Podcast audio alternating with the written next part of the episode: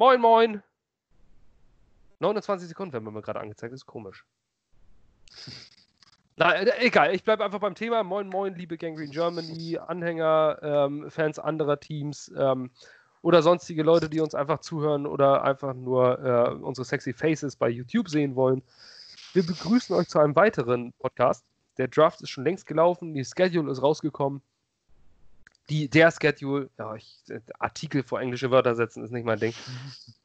Ähm, man macht ja auch immer wieder diese Diskussion, ne? Die Draft, der Draft. Ich hasse Leute, die die Draft sagen. Das macht mich so sauer, wenn ich es nur höre. Aber ähm, genauso, äh, das Prospect finde ich ist mit das Schlimmste, was es gibt. Ähm, der schlimmste Artikel, den man überhaupt davor setzen kann.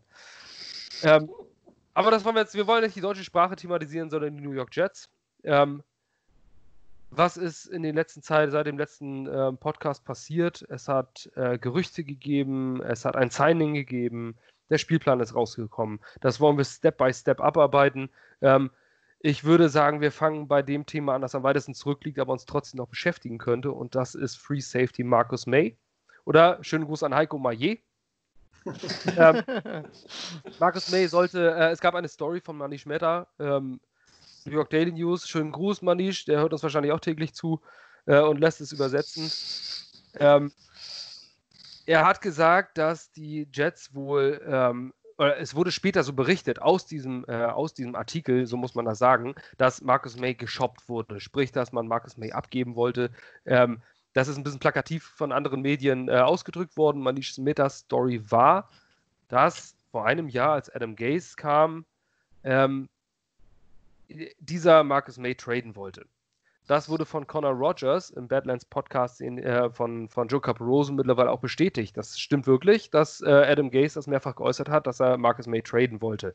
Und das Front Office hat sich wohl quergestellt gesagt, nee, Moment mal, der haben wir jetzt ja nur zwei Jahre in einem Rookie-Vertrag, ist ein Top-Spieler, warum sollten wir das tun? Und es ist nicht passiert. Und jetzt hat es wohl doch wieder Gespräche gegeben. Das heißt nicht, dass man ihn shoppt, sondern nur, dass man den Hörer aufnimmt, was Joe Douglas auch klar geäußert hat, dass er das tut, dass kein, kein Spieler untouchable ist außer Sam Darnold. Ähm, Marcus May zu traden ähm, wurde nochmal dadurch befeuert, dass äh, Ashton Davis in der dritten Runde äh, gedraftet wurde, Free Safety, ähm, auf vielen Boards höher angesiedelt, ähm, Walk-on der University von California. Ähm, Trade von Marcus May. Danach ist es ein bisschen beruhigt, hat sich das alles ein bisschen beruhigt. Was glaubt ihr, ist das realistisch? Könnte es passieren? Äh, und aus welchen Gründen wäre es vielleicht sinnvoll oder auch nicht sinnvoll, das zu tun? Setze ich gleich mal bei dir an, Felix. Boah, nach den ganzen Spekulationen glaube ich, dass auf jeden Fall was dran ist. Ähm, dass es nicht ganz unwahrscheinlich ist, dass May vor Beginn der, ja, vielleicht sogar vor, oder wahrscheinlich vor Beginn der, äh, der Preseason Games dann, wenn er getradet werden sollte, weg ist. Ähm, ich weiß jetzt gerade gar nicht auf Anhieb, wer alles als interessant galt. Ich habe zwischendurch mal Jaguars gelesen. Ähm, ich hoffe es nicht. Ich finde das Tandem Adams May echt cool. Ähm, ist halt die Frage, ob man sich den Luxus leisten möchte, mit Beinen zu verlängern und ähm, welche Position dann Ashton Davis einnimmt. Und da sprechen wir vielleicht später dann auch noch so mal drüber, ob es die Möglichkeit gäbe, Jamal Adams zum Beispiel zu einer Art Hybrid umzufunktionieren vom Strong Safety und Linebacker keine Ahnung. Ähm, ich hoffe auf jeden Fall, dass er da bleibt. Ich finde einfach cool, erste Runde Adams 2016, zweite Runde May 2016, wenn die über längere Zeit zusammen, über 2017? Ich glaube vertan. 17. Ja, 2017. Äh, wenn die so von da an zusammenbleiben, das fände ich irgendwie eine romantische äh, Story so im Profisport. Das sind so meine, meine Meinung erstmal dazu. Ja, ähm, Romantik wäre definitiv da. Bei Romantik und Football kommen wir gerne zu Knut. Ähm, Marcus May zu traden, ist es, ist es für dich eine Option? Hältst du es äh, für, für sinnvoll oder vielleicht auch einfach mal auch aus einem realistischen Betrachtungswinkel oder beziehungsweise wenn man dieses ganze gedraftet von den Jets 2017 ist eingeschlagen, so ein bisschen beiseite schiebt? Ja, realistisch ist es auf jeden Fall, wenn man sich das vor Augen hält, dass es ja ähnlich wie im Fußball noch, er hat noch Vertrag, wenn man jetzt abgibt, kriegt man eine Ablösesumme sprich einen Gegenwert in, in, in Picks oder, oder anderen Spielern. Ähm, nächstes Jahr wird er wahrscheinlich nicht verlängert werden und würde dann für Lau einfach Free Agent werden, werden kein Gegenwert dafür. Ähm, Sportlich keine Frage, würde ich ihn gerne behalten. Ich finde, bin da bei Felix auch äh, so ein Duo zu draften in einem Jahr, die dann beide so, so überzeugen auch, ist natürlich immer wünschenswert, aber ich denke mal, man kann sich den Luxus nicht leisten, zwei hochbezahlte Safeties im, im Kader zu haben. Ähm, deswegen Romantik hin oder her. Da, das ist denn Business, ist Business und da muss man dann äh, vielleicht auch in den sauren Apfel beißen und einfach langfristig äh, eine vernünftige Entscheidung treffen und jetzt nicht auf Teufel um raus den Spieler für ein Jahr unbedingt im Kader halten, in einer Saison, in der es wahrscheinlich eh um nichts geht, um halt langfristig ein Team aufzubauen. Ähm, ja, einen Pick kann man natürlich auch bekommen per in, in, als Compensatory Pick. Der wäre allerdings erst 2022 und das kann auch sein, dass es am Ende der vierten oder fünften Runde ist. Gemessen an dem, was Free Safeties derzeit auf dem Markt so bringen.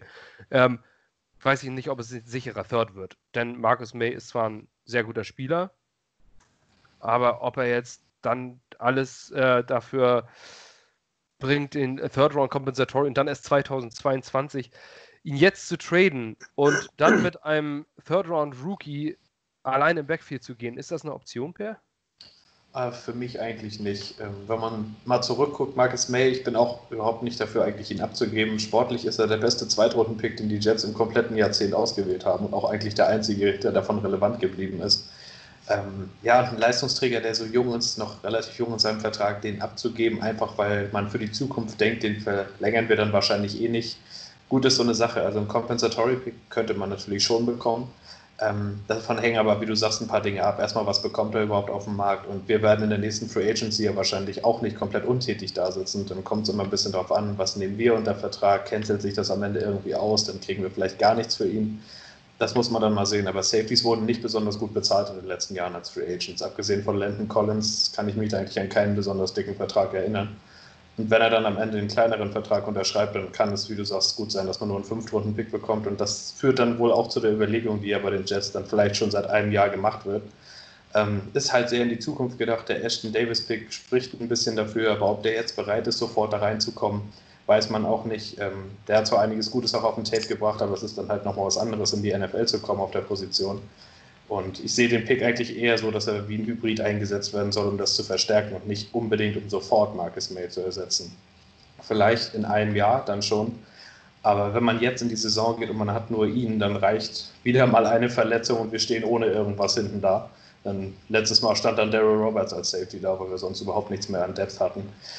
Äh, ich bin ein großer Fan eigentlich von Marcus May. Ich würde ihn ungern abgeben wollen. Wenn aber jetzt aktuell Gespräche geführt werden, dann vielleicht, wie jetzt schon mal jemand gesagt hat, wenn er tatsächlich zu den Jaguars soll, wenn man irgendwie noch was drauflegt und dann Garquay dafür bekommt, dann würde ich die Sache schon ganz anders sehen. Oder wenn man von den Panthers vielleicht Curtis Samuel dafür bekommt, der aktuell ja auch auf dem Trade-Block zu sein scheint, dann würde ich vielleicht sagen, das Team wurde dadurch im Endeffekt an einer anderen Position verstärkt und ich kann irgendwo damit leben. Aber für mich persönlich ist Marcus May einer meiner Lieblingsspieler. Und ähm, ja, wenn man schon mal einen Zweitrunden-Pick trifft, was wie gesagt in den letzten zehn Jahren überhaupt nicht der Fall gewesen ist, außer ihm, würde ich ihn eigentlich ungern abgeben wollen. Andersrum kann es aber auch sein, dass in einem Jahr dann das Thema aufkommt, wie viel kann man in sein Safety-Duo investieren, ohne dass es zu viel ist. Und daher müsste man mal sehen. Ich persönlich würde ihn allerdings jetzt nicht dieses Jahr schon weggehen sehen wollen. Ich sehe ich ähnlich. Also ich könnte es verstehen, wenn es passiert und wäre dann auch nicht sauer, wenn der äh, Gegenwert entsprechend ist. Ähm, aber man muss ja auch, ähm, man kann, also ich sag mal, gerade in einem System von Greg Williams, der wirklich penetrant darauf achtet, dass er mindestens einen Safety im tiefen Feld immer hat. Der geht ganz selten äh, eine, eine, einen All-Out-Blitz äh, mit einer reinen Man-Coverage, wo kein, äh, kein Safety da ist. Also er lässt immer einen Safety ähm, tief stehen. Ähm, wenn man sich die, wenn man sich die, das Scheme von Greg Williams anguckt, ist das absolut, außer an der Goal-Line, sowas von ausgeschlossen, dass da kein Safety hinten Da brauchst du dann einen, der das Feld überblicken kann oder wenigstens die Mitte zwischen den Hashs.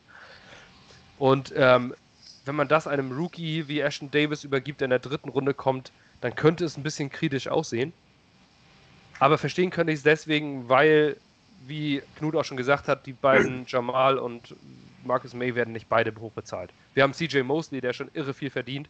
Und wenn du dann noch zwei Safeties hoch bezahlst, äh, dann sind das schon alleine drei äh, Nicht-Premium-Positionen mit Middle Linebacker und, äh, und zwei Safeties, ähm, die schon irgendwie, was sich ein Viertel vom Capspace auffressen. Das wäre sowas von, von unsinnig aus einer vertraglichen Perspektive, dass ich es einfach nicht sehen kann, dass Marcus May bei den Jets bleibt. Er ist auch nicht mehr der Jüngste, er ist schon 27 jetzt, muss man sagen. Obwohl er 2017 erst in die Liga kam, kam als relativ alter Spieler, relativ alt, in die Liga. Ähm, es ist die einzige Chance für ihn für einen Payday. Vielleicht ist es auch einfach fair, ihn diese Saison ausspielen zu lassen, die Leistung zu zeigen und dann zu sagen, alles klar, du hast für uns deine Leistung gebracht, du hast den Vertrag erfüllt, teste die Free Agency und hol dir den größten Vertrag ab. Und dann gibt es ähm, einen Franchise-Tag. Ja, das kannst du natürlich machen, aber, aber äh, mit dem getagten Spieler, da, da tradet niemand für, für einen Safety. Man sieht ja auch, dass es immer schwieriger wird. Das finde ich auch ganz gut. Dieses Tag and Trade finde ich total daneben. Ähm, jetzt mit Ngakwe ja gerade. Aber das wäre schön, was du schon gesagt hast. Wenn man Ngakwe dafür kriegt, das ist mein kleiner feuchter Traum. Aber ich möchte nicht schon wieder Frage. Gut, ähm, wir sind uns alle da einig. Die Story ist äh, zwar, also es, man kann es im Auge behalten mit Marcus May. Ähm, aber äh, in Stein gemeißelt ist da noch nichts. Beides kann passieren. Ähm, es würde mich nicht überraschen, wenn wir eine äh, Breaking News mit Trade haben in den nächsten Wochen, aber es würde mich auch nicht überraschen, wenn da gar nichts passiert. Ist eine, hängt von vielen Variablen ab. Wo wir aber beim Defensive Backfield sind, bleiben wir gleich beim Defensive Backfield. Heute, am Dienstag, 12. Mai, gab es eine äußerst interessante Headline, erneut von Manny Schmeda. Ähm, Breaking News: Die Jets könnten eventuell Logan Ryan sein. Vielleicht. Vielleicht. So eine one Aber es ist noch nicht so. Also, äh, äußerst schräge Headline. Ich fand äh, das sehr verwirrend. Manche sind gleich darauf aufge äh, auf den Zug aufgesprungen. Yeah, Logan Ryan, geiles Signing. Wir haben einen neuen Cornerback. Logan Ryan ist mit Sicherheit einer der besten Free Agents, ähm, wenn nicht sogar der beste Free Agent, der noch auf dem Markt ist. Äh, manche mögen Jadavion Clowney sagen, ähm, sehe ich nicht so. Ähm, aber zumindest auch eine Position, die wir benötigen können als Corner. Logan Ryan hat die letzten Jahre eigentlich immer sehr, sehr zuverlässig gespielt. Kann Slot sowie Outside spielen. Nur kurz danach gab es die News von Brian Costello, New York Post. New York Daily News ge äh, gegen New York Post jetzt hier gerade. Wie auch letztes Mal. Ähnlich war das nämlich auch bei Marcus May. Bei Marcus May hat Brian Costello kurz nach, den, nach der Bericht von Manny Schmeter geschrieben, mit Marcus May geschrieben, das ist gar nicht so, die haben ihn nicht geshoppt. Daraufhin hat Meta gesagt, aber das habe ich doch gar nicht gesagt. Ich habe nur gesagt, dass es Gespräche gegeben hat und nicht, dass sie ihn äh, aktiv weg wegtraden wollen. Jetzt war das so, dass äh, Meta diese Schlagzeile mit Logan Ryan gebracht hat und Brian Costello schreibt eine Stunde später oder eine halbe Stunde später, ist gar nicht so. Logan Ryan wird, ähm, hat, hat doch gar nicht gesigned. Also schon wieder so, so dass sie aneinander vorbeireden. Ähm, schräge Geschichte. Auf jeden Fall, wer bei Twitter nachlesen möchte, Brian Costello und Manny Schmeta, die, äh, das ist so eine passive Aggression. Das ist so, die, die, die bepöbeln sich gegenseitig, ohne sich, ohne sich mit Namen zu nennen. Ähm, Finde ich interessant. Auf jeden Fall, Logan Ryan ist noch nicht bei den Jets. Stand jetzt, vielleicht, wenn ihr es hört, kann es doch sein. Ähm, die Dolphins sollen auch Interesse haben, habe ich jetzt gelesen. Warum auch immer. Vielleicht als, vielleicht als Steht auch Backfield jetzt. Ja, wir haben Byron Jones und David Howard. Äh, vielleicht als Slot Corner noch, da werden sie natürlich ausgezeichnet aufgestellt. Ähm, ja, was glaubt ihr? Ist da was dran? Kommt Logan Ryan zu den Jets? Ist es vielleicht äh, die News? Es ist natürlich schwierig. Wo hat Manny Schmidt da seine Infos her? Wer mag anfangen? Genau. Also, wo die ihre Infos her haben, das frage ich mich schon lange. Wer da mit wem schläft, damit er irgendwas preisgibt. So. Deswegen, ich, ich traue keinen von diesen Hunden. ähm, naja, irgendwo müssen wir unsere News herhaben, ne? Stimmt. Ähm, prinzipiell. Haben die nicht von uns? Hatte ein Felix, das wird nicht in eine WhatsApp-Gruppe gespielt. ähm, prinzipiell würde ich es gar nicht schlecht finden, allein aus dem Grund, weil er den letzten Pass von Tom Brady für die Patriots interceptet hat. Ja. Schon, jetzt schon so ein kleiner Held für mich. ähm, ja, muss man abwarten, was da dran ist. Ich finde es immer ein bisschen, bisschen komisch, wenn äh, Spieler solchen Kalibers so spät noch verfügbar sind. Da fragt man sich, ob, es da vielleicht noch Gründe gibt, die man vielleicht selber noch nicht kennt, äh, was da so in den Kulissen abgelaufen ist. Ich glaube, es war mal ein Drittrund-Pick der Patriots, ne? Ja. 2013. Genau, zwei Super Bowls mit denen gewonnen, ist dann zu den Titans. Ja, prinzipiell ist es, wie gesagt, sportlich hilft, würde uns weiterhelfen, aber ich habe halt immer so Bedenken, wenn die so gute Spieler so lange verfügbar sind, warum sich da kein anderer rantraut. Bei ihm hieß es, dass er, ähm, er hatte seinen letzten Vertrag 10 Millionen pro Jahr bei den Titans und dass er nicht darunter unterschreiben möchte bei seinem nächsten Team. Aber als Cornerback, der nur hau also hauptsächlich in der Slot aufgestellt wird und schon 30 Jahre alt ist, der kriegt das halt nicht unbedingt dann auf dem freien Markt. Also er hat auch schon Outside gespielt, Ist aber schon ein bisschen her. Die letzten Jahre bei den Titans war halt eher in der Slot oder ein bisschen around the formation, wenn man so will. Wurde auch oft als Blitzer zum Beispiel benutzt, wie das bei Buster Scribe bei uns vor Jahren auch der Fall war. Ja, also musste man sehen. Wenn er mehr in der Slot bei uns spielt, gut, da haben wir schon Brian Poole, aber im Endeffekt kannst du nie genug davon haben. Heutzutage stellen die gegnerischen Teams auch mal vier Wide Receiver auf und dann brauchst du halt noch einen zweiten, der in der Slot den Cornerback spielt. Ähm, ja, müssen wir mal sehen, wie der Preis ist. Ansonsten gibt er auf jeden Fall eine Veteran Option Outside, notfalls auch äh, gegenüber von Desir.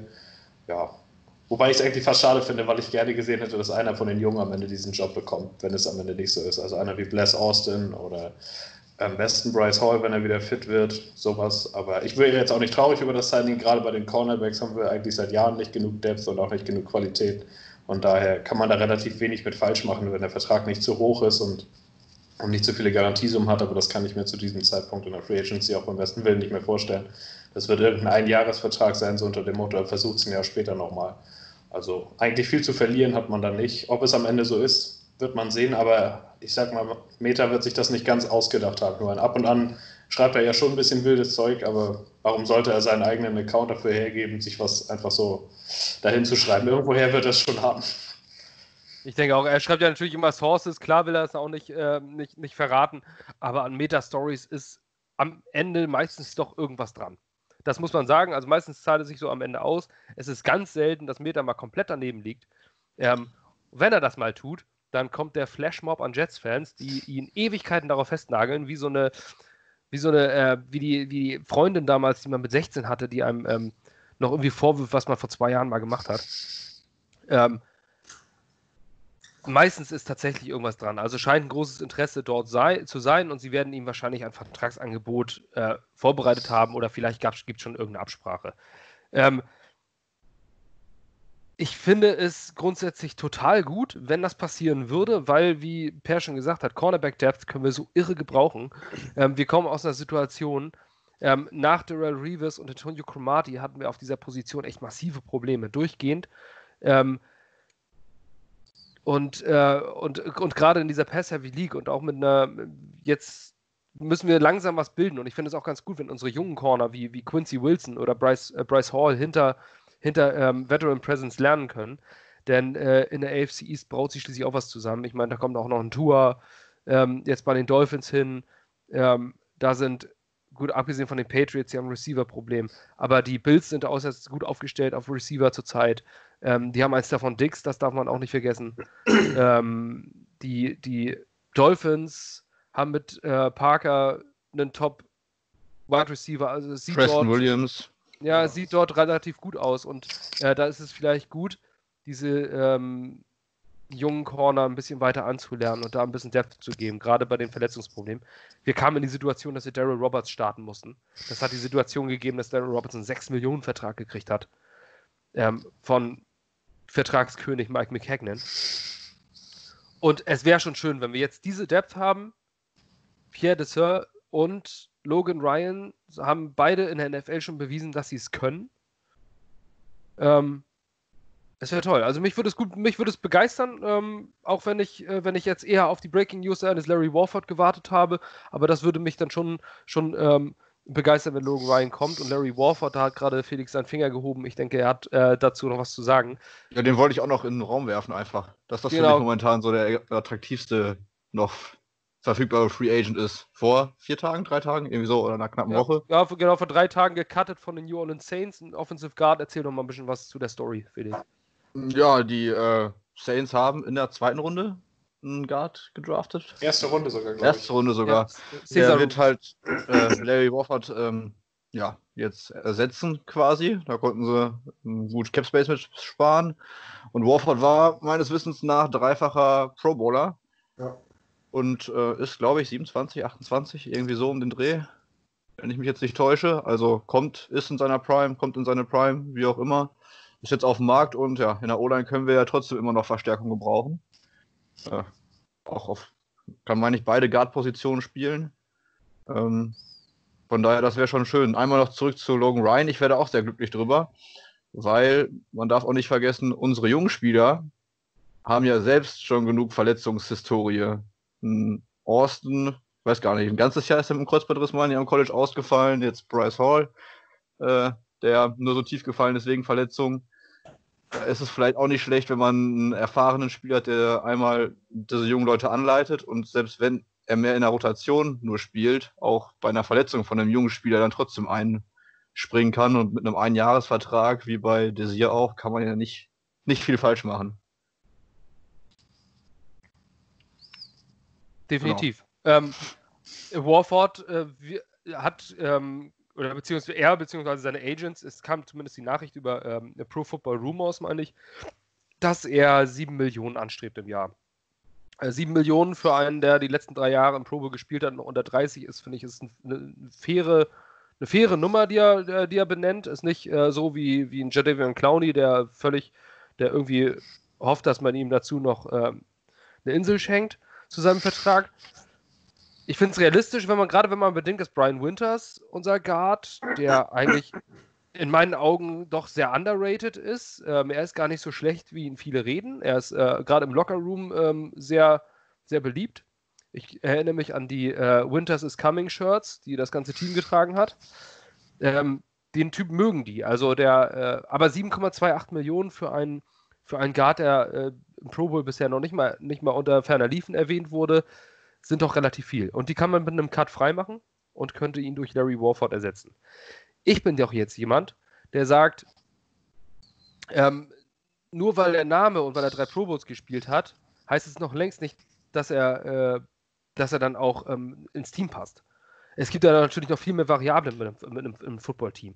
Vielleicht, was mich, was mich jetzt nämlich gewundert hat an der ganzen Sache ist, Larry Warford hat drei Jahre jetzt bei den Saints in Folge im Pro Bowl gespielt. Der wird überraschend jetzt gecuttet. Einfach rausgeworfen. Und bei Twitter oder sonst wo liest man nirgendwo Saints-Fans, die den Tränen nachweinen oder sagen, oh, der ist jetzt gegangen, wie schade. Natürlich mag es daran liegen, dass sie Cesar Ruiz geholt, äh, gedraftet haben, aber das ist irgendwie was, ich würde nicht sagen Red Flag, aber irgendwas, was äh, mir sagt, warum ist das so? Also warum weint da jetzt keiner irgendwie eine Träne nach und warum ähm, springen plötzlich wieder nur, wie immer, bei jedem Spieler, der gekartet wird, Jets-Fans auf und sagen, hier. ähm, ja, ich weiß es nicht. Also ich, deswegen hinterfrage ich das zumindest ein bisschen mehr, als sofort zu sagen, jo, den muss man jetzt holen. Und mal ganz davon ab, für einen dreifachen Pro Bowl ist der Markt mit Sicherheit besser als nur die New York Jets. Da gibt es mit Sicherheit auch andere Teams, die da, äh, die da mitbieten. Ähm, auf jeden Fall, es würde mich beruhigen, muss ich sagen, einen Spieler so zu haben und auf der anderen Seite kämpfen Van Roten und Alex Lewis um den Spot, die ich beide nicht als sichere NFL-Starter äh, no matter what sehe, ähm, wäre mir lieber als, ähm, als Brian Winters äh, Van Roten und, und Alex Lewis. Es wäre ein kleines Upgrade und ich denke, man könnte das eins zu eins mit dem Vertrag ersetzen, wenn man ihm 7 Millionen gibt und den 7 Millionen Brian Winters cuttet.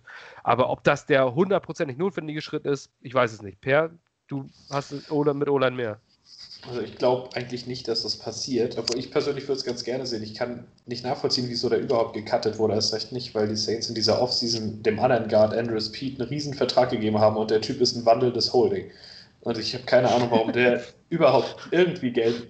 Der wurde in keiner Free Agent Liste in der Top 100 nirgendwo auf dem Zettel und die haben den, glaube ich, 56 Millionen über sechs Jahre oder sowas jetzt gegeben.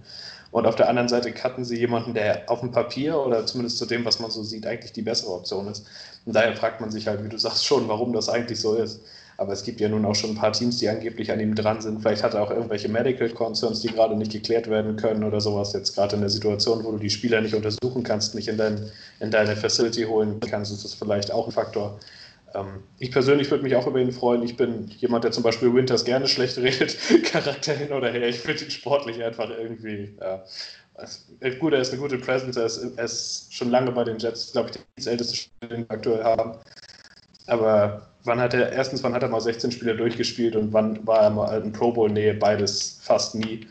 Und von daher, ich würde das als Upgrade schon sehen und ich würde mich auch darüber freuen, aber wenn man bedenkt, wie die Offseason angegangen wurde jetzt von Joe Douglas, glaube ich nicht, dass das passiert. Ich glaube, er hat Van Roten gesigned, um zu starten und das gleiche mit Alex Lewis. Der hat auch einen relativ großen Vertrag gekriegt für jemanden, der noch recht unproven eigentlich ist. Ich glaube, das ist das Guard-Pairing, was sie im Hinterkopf haben, was sie aufs Feld bringen wollen. Und da sehe ich nicht, dass er das jetzt über einen Haufen schmeißt. Also ich persönlich würde es auch besser finden, wenn nur einer von Lewis und Van Roten startet, weil ich sie beide nicht als sichere Starter sehe. Aber ich glaube es eigentlich nicht. Dafür sind deren Verträge in meinen Augen ein bisschen zu hoch. Und deswegen glaube ich nicht, dass es passiert. Ich glaube schon, dass Winters noch gecuttet wird in irgendeiner Form. Ich glaube nicht, dass man den als 7 Millionen Backup behält, während einer startet, der nur 5 Millionen verdient. Ich weiß nicht, das kommt wahrscheinlich irgendwo im Laufe. Ähm, ja, ich würde mich darüber freuen, wenn es passiert, aber ich kann es mir eigentlich nicht vorstellen, weil ja, so ist die Offseason bis jetzt nicht gelaufen von Douglas. Ja, denke ich auch. Also ähm, es, gibt, halt, es gab schon Fragen heute zum Beispiel auch in der, in, äh, in der Gruppe bei uns, ähm, ob es da überhaupt Neuigkeiten gibt. Ähm, ich finde, also es sind vor drei Tagen ist er gecuttet worden. Das ist äh, eher ungewöhnlich, äh, es ist eher ungewöhnlich, dass so schnell dann Signings kommen. Also der, das ist immer noch ein Offensive Guard, das ist keine Premium-Position. Ähm, das ist niemand, wo die Teams sofort vorbereitete Verträge haben für die, Option, für die Option, dass, wenn. Dazu haben wir noch die Corona-Situation. Also ich denke, dass, äh, dass so zwei, drei Wochen ins Land gehen, bis so ein Spieler dann irgendwo unter Vertrag geht, ist ganz normal. Also man sollte jetzt nicht äh, jeden Tag ähm, Bleacher Report oder Twitter refreshen und zu gucken, was mit Warford passiert.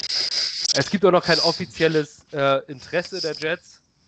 Ähm, man kann eigentlich sagen, dass äh, man auf Twitter bei jedem Spieler, der Free Agent wird und irgendwie unter Top 500 genannt wird, äh, Jets are interested in. Ähnlich, also da findet man immer Eagles und Jets, die sind immer interested in, in die Spieler. Ähm, mag vielleicht auch am Markt liegen, den die Jets haben. Ähm, aber. Daran, dass wir sonst keine guten Spieler haben. Nee, ja, genau, das kommt noch dazu.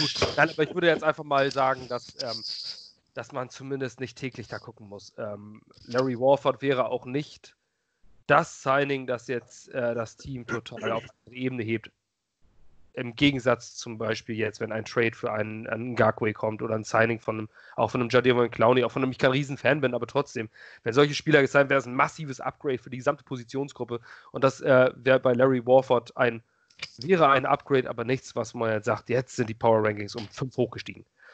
Ähm, aber wenn man, ihn, wenn man ihn ersetzen kann mit Winters quasi, also die Position upgradet, ohne finanziell draufzuzahlen, ist das eigentlich vom, vom Ding her eine, äh, eine sinnvolle Sache, finde ich. Auf jeden Fall. Was man nicht vergessen darf, äh, der spielt ja auch nicht umsonst im Pro Bowl, der kommt ja aus einer winning äh, Franchise. Die haben jedes Jahr irgendwie tiefe Playoff-Runs. Ähm, auch sowas kann vielleicht äh, so, so einem Roster irgendwie noch Schwung mitgeben, wenn du einen hast, der es gewohnt ist zu gewinnen. Man heißt ja, man, man will ja eine Winning Mentality aufbauen. Ähm, vielleicht ist es gut, wenn man Spieler im Kader hat, die den anderen Spieler auch sagen, wie das ist wenn man mal ein Playoff-Spiel hat oder so. ja, auf jeden Fall, fairer Punkt. Auf jeden finde ich äh, definitiv. Also muss ich, muss ich zustimmen. Also mit Sicherheit Upgrade, auf jeden Fall. Es würde, äh, es würde dem Team bestimmt gut tun. Ich kenne mich nur mit dem Spieler nicht so besonders gut aus, als dass ich jetzt aus, aus meiner Position sagen kann, das ist des, des und deshalb ein Upgrade. Ich sehe nur die Pro Bowls und ähm, der, andere, der eine hat sie, der andere hat sie nicht und äh, beide sind fast gleich alt Aber und beide verdienen gleich viel Geld. So. Noch zum Aufschrei der New Orleans Saints-Fans. Ich glaube, das hat auch was mit der Positionsgruppe zu tun. Ja. ja. Also ich glaube, der Aufschrei bei einem Skill-Position-Player wäre halt um einiges höher äh, als halt bei einem Offensive Guard, den im Zweifelsfall der 0815-Fan vielleicht eh nicht so gut kennt. Äh, die waren noch mit Winston beschäftigt. ja, genau, die haben sich schon über ihren neuen Quarterback gefreut. Ja. Na gut, ich meine, als Backup ist das natürlich ein tolles Signing, ne? so, ein, so, ein, äh, so eine Turnover-Maschine da. Ähm, es gibt mit Sicherheit schlechtere, schlechtere Backups. Ist er Backup oder ist er Dritter? Das kommt halt drauf an. Ne? Backup. Taysom Hill ist ja kein Quarterback. Habt ihr den Tweet von, ich meine, Markus Davenport wäre es gewesen, gesehen? Habt ihr den Tweet von, ich meine, Markus Davenport wäre es gewesen, gesehen? Nee. Der äh, unter kommentiert hat, Ed hier äh, Winston, dass die jetzt in einem Spiel, in einem Team spielen und er eben nicht mehr den Ball zu werfen darf. Frage ist Defensive Back übrigens, also deswegen. Ja. Im Training freuen sie sich zumindest, ja. dass jetzt die Defensive Backs da ein bisschen, scheinen können. Ähm, ja, wo sind wir, wo, war, wo gehen wir jetzt hin? Also Larry Warford, wie gesagt, ist nur eine, äh, eine Eventualität, den Namen könnte man Auge behalten, aber äh, nicht damit rechnen, dass die Jets ihn signen. Ähm, würde ich jetzt aber zu einem Signing kommen, das passiert ist, und zwar ein ganz, ganz großer Name, nämlich ähm, Platz 3 der ewigen Rushing Yards, nur hinter Walter Payton und Emmett Smith. Frank Gore ist ein Jet. Ähm, Frank Gore, 37 Jahre alt. Ähm, das ist frisch, sehr frisch. Ähm, wie Ageless Wonder, man sagt, äh, selbst wenn die Menschheit nicht mehr existiert, existieren noch Kakerlaken und Frank Gore, der immer noch in der NFL spielt. Ähm, er ist jetzt ein Jet mit 37 und ähm, hat einen Einjahresvertrag unterschrieben für 1,05 Millionen insgesamt. Können es werden. Eine Base, äh, sind nur 200.000 garantiert und er hat einen Cap-Hit von 750.000. Ist damit der erste Spieler über dem Top 51 Cut-Off. Habe ich heute gesehen, finde ich sehr interessant. Also irgendwelche No-Name-Rookies, äh, die, also um das mal kurz zu erklären für die, die es nicht wissen, in der Preseason zählen ähm, bis zum Beginn der Regular Season die Top 51 Spieler gegen das Cap Space, das man hat. Ähm, alles darunter fällt weg. So, also sprich, du hast auf Platz 51 einen, der verdient jetzt zum Beispiel 700.000 und dann zahlst du einen, der verdient 690.000, der zählt, diese 690 zählen nicht ins Cap. Nur die 51 äh, Höchstbezahlten in, im Team. Und damit ist Frank Gore genau an der Untergrenze. Das ist also ein äußerst günstiges Investment für einen Spieler, der abgesehen vom letzten Jahr, also erstmal natürlich eine Legende ist, definitiv ein Hall of Famer, äh, keine Frage. Der wird First Ballot Hall of Famer, das ist ganz sicher, mit den Zahlen, die er liefert. Ähm, der hat mehr die Rushing Yards als Barry Sanders. Klar, okay, Barry Sanders hat eine kürzere Karriere gehabt. Mehr Rushing Yards als Curtis Martin. Und der Typ ist schon eine Maschine. Das ist jemand, der immer noch den Kopf runternimmt und durchgeht, dem ein mittlerweile ein gutes Verhältnis ähm, zu Adam Gaze nachgesagt wird. Das war wahrscheinlich auch ein Grund, warum er gesigned hat. Ähm, soll wohl auch ein Angebot der Raiders auf dem Tisch gehabt haben. Als Complementary Back zu Le'Veon Bell. Ich glaube jetzt mal, dass vor drei Jahren das Tandem aus Le'Veon Bell und Frank Gore vielen Leuten wirklich den kalten Schauer über den Rücken laufen lassen. Ähm, hätte. Aber ob das 2020 noch der Fall ist, äh, sei mal dahingestellt. Was hat das zu bedeuten? Warum Frank Gore mit 37 zu den Jets zu diesem Zeitpunkt, Per? Einmal, er kennt das System von Adam Gates schon, er hat schon mit ihm zusammengearbeitet. Die beiden scheinen sich ja doch gut zu verstehen, auch wenn es damals andere Gerüchte gab, aber mittlerweile wurde das ja von beiden eigentlich anderweitig erklärt. Ähm, ja, und auf Running Back hatten wir eigentlich kaum Depth. Wir haben zwar einen Draftpick dafür investiert, aber das ist halt auch ein junger 22-jähriger Spieler, der erst ankommen muss in der NFL und so weiter. Und letztes Jahr war es eben schon so, wenn Bell nicht auf dem Feld war, beziehungsweise das kam eigentlich kaum vor, aber wenn, dann wird es halt auch relativ schnell dünn. Dieses Jahr hätten wir jetzt nur einen Trenton Cannon dahinter gehabt, Josh Adams, der zwar Talent irgendwo hat, aber das gibt auch Gründe, warum der letztes Jahr kaum aus dem Practice Squad rausgeschafft hat. Ähm, von daher ist das einfach ein Backup, der eigentlich relativ alles kann. Er hat auch, also er kann den Pass fangen, er kann Pass blocken, er kann laufen, Inside, Outside, alles schon gemacht. Ähm, er weiß, wo er hin muss in dem System. Von daher ist das, denke ich, einfach ein Depth-Signing. Jemand, der auch ein guter Mentor vielleicht sein kann für einen Pirine, der jetzt reinkommt, für einen jungen Spieler, wenn man denkt, die beiden haben relativ ähnliche Skillset sogar. Ähm, beide sind relativ All-Around-Backs, One-Cut und Go. Also von daher könnte das irgendwo passen. Vielleicht auch einfach jemand, der für den Locker-Room reinkommt, der da ein wichtiger Bestandteil ist ja, also ich würde dir jetzt nicht allzu viel drin rein, nur weil es Frank Gore ist, hätte auch jeder andere in Anführungszeichen Backup Running Back sein können. Leute wie Lamar Miller oder Carlos Hyde sind auch noch Free Agents. Wenn wir die geholt hätten, wäre es für mich das gleiche im Endeffekt gewesen. Es geht darum, auf der Position Depth zu haben. Eine Verletzung von Le'Veon Bell, wir hätten relativ alt ausgesehen. Von daher ist das jemand, der das System kennt. Jetzt sind wir noch älter. Stimmt ja. auch. Keiner Worte. noch älter aus, wenn Fell sich verletzt. ja.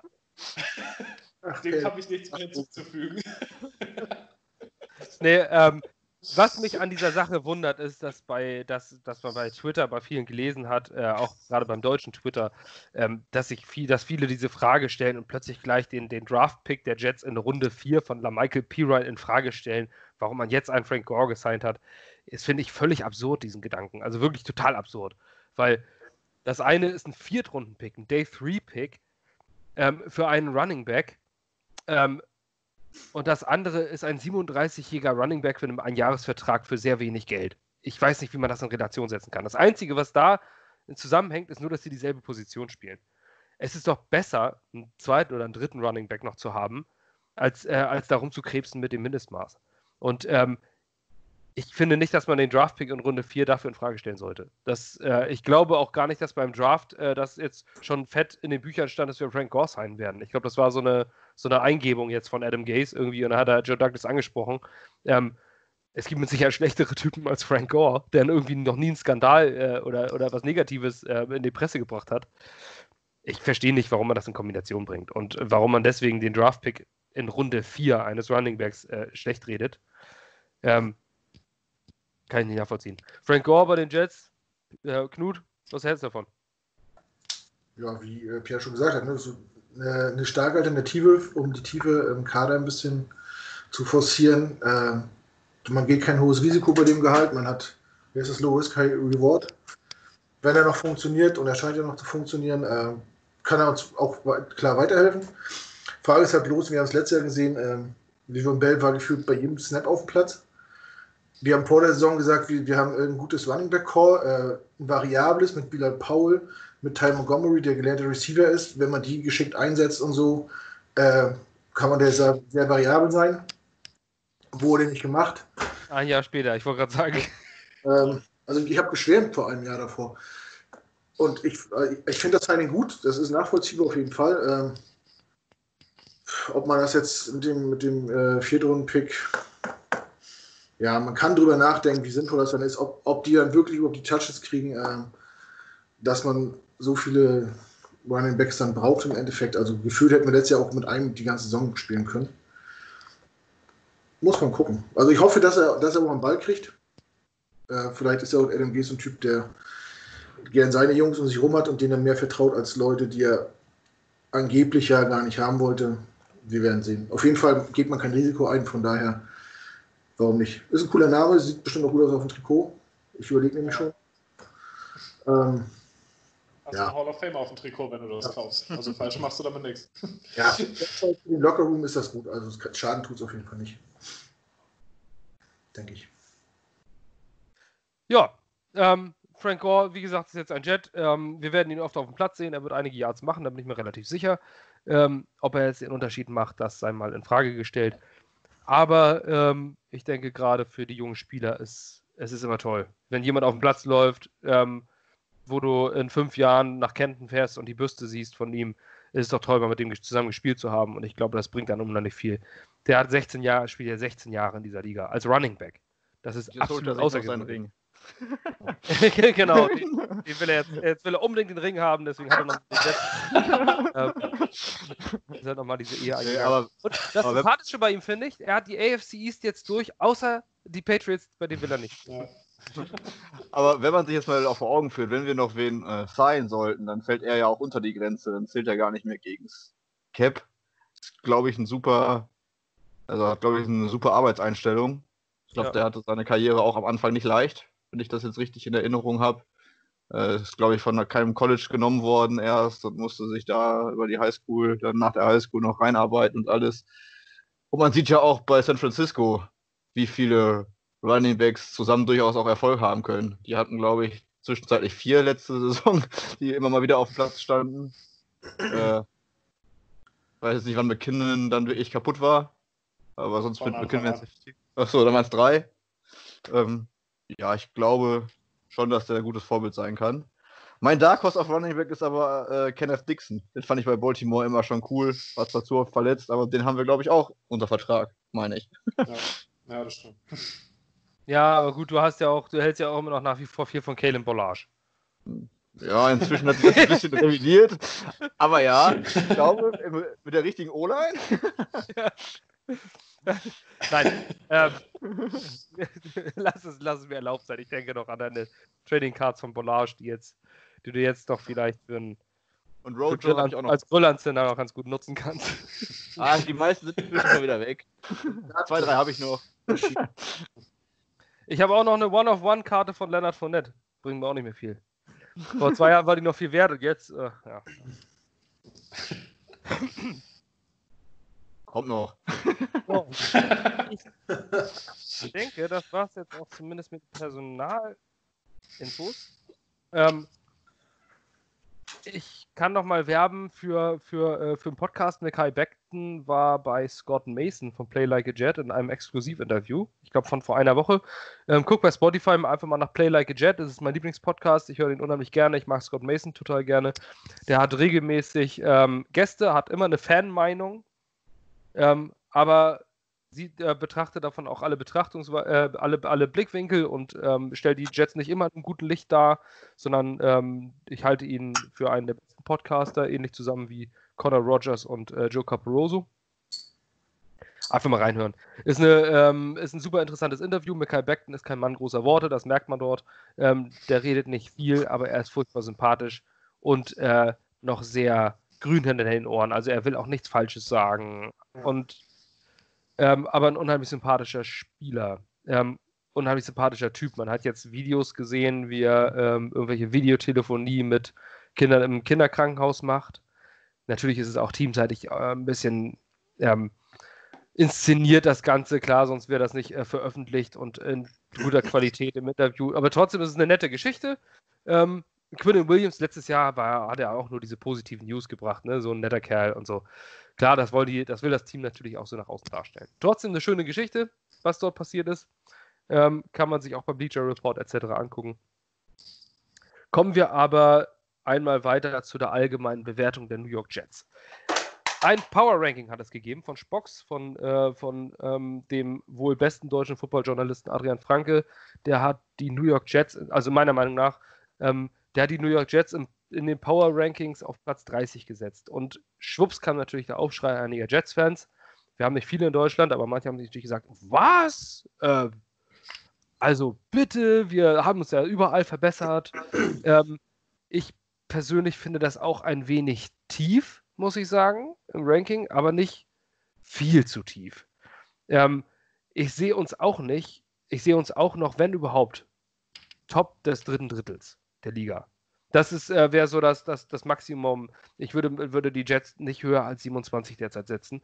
Alleine, weil zu viele Variablen, ähm, also weil, weil zu viele fehlen. Wir haben kein Proven Receiving Core. Ganz, ganz wichtig in dieser Liga ähm, aktuell, äh, wie das ganze System gefahren wird. Wir haben einen grausamen Coach. Warte. Ich muss einmal kurz hier Norton wegklicken.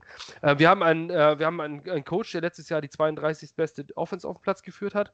Und wir haben einen äh, vermutlichen X-Receiver, der Rookie ist und gegen Stefan Gilmore, Tredavious White und Byron Jones sechs Spiele bestreiten muss. Wahrscheinlich als X-Receiver. Diese Situation haben wir. Dazu haben wir einen Quarterback, der bisher außer Talent nicht sehr viel bewiesen hat. Und wir haben dazu keinen Pass Rush. Der Pass Rush nämlich in Jordan Jenkins und Terrell Basham. Das ist, das sind die drei Premium ähm, Positionen, Matchups, die vor Spielen betrachtet werden und die sind bei uns absolut unproven. Deswegen sehe ich das, ähm, wir haben ein Ceiling, denke ich mal, das, ähm, das deutlich höher als, als 30 ist, aber ich finde es bei einer realistischen Einschätzung, wenn man den Rest der Liga betrachtet, zurzeit gar nicht so verkehrt. Ähm, ich finde es auch gut, wenn die Erwartungen weiter tiefer sind und das Team uns eigentlich nur positiv überraschen kann. Das ist gerade als Jets-Fan ein Segen. Ähm, denn oft neigen wir oder haben wir in den letzten Jahren dazu äh, wir niegten dazu, ich kann Ahnung, ist das Wort, Vergangenheitswort, wir neigten dazu, immer, immer zu sagen, ähm, wir sind, dieses Jahr ist unser Jahr und es ist mal schön, wenn auch die Fanboys mit grüner Brille mal sagen, oh, so ein 8-8 wäre auch mal toll. Weil dann können wir nämlich wirklich nur positiv überrascht werden. Diese Situation wünsche ich mir. Ich glaube, das Potenzial in diesem Team steckt, aber 30 finde ich jetzt gerade keine Diffamierung, sondern eher realistisch. Knut, du bist Football-Romantiker. Ja. Ähm, du bist Fan. Ähm, und ich finde es auch gut, wenn jeder Fan uns höher sieht. Aber wo siehst du uns? Ähm, das ist schwierig zu bewerten. Was du gerade gesagt hast, mit wir haben uns verbessert. Äh, frag mal einen Fan von jeder Franchise, wie die die Offseason fanden. Es wird wahrscheinlich 90% werden sagen, wir haben uns verbessert. Über den Draft, Free Agency.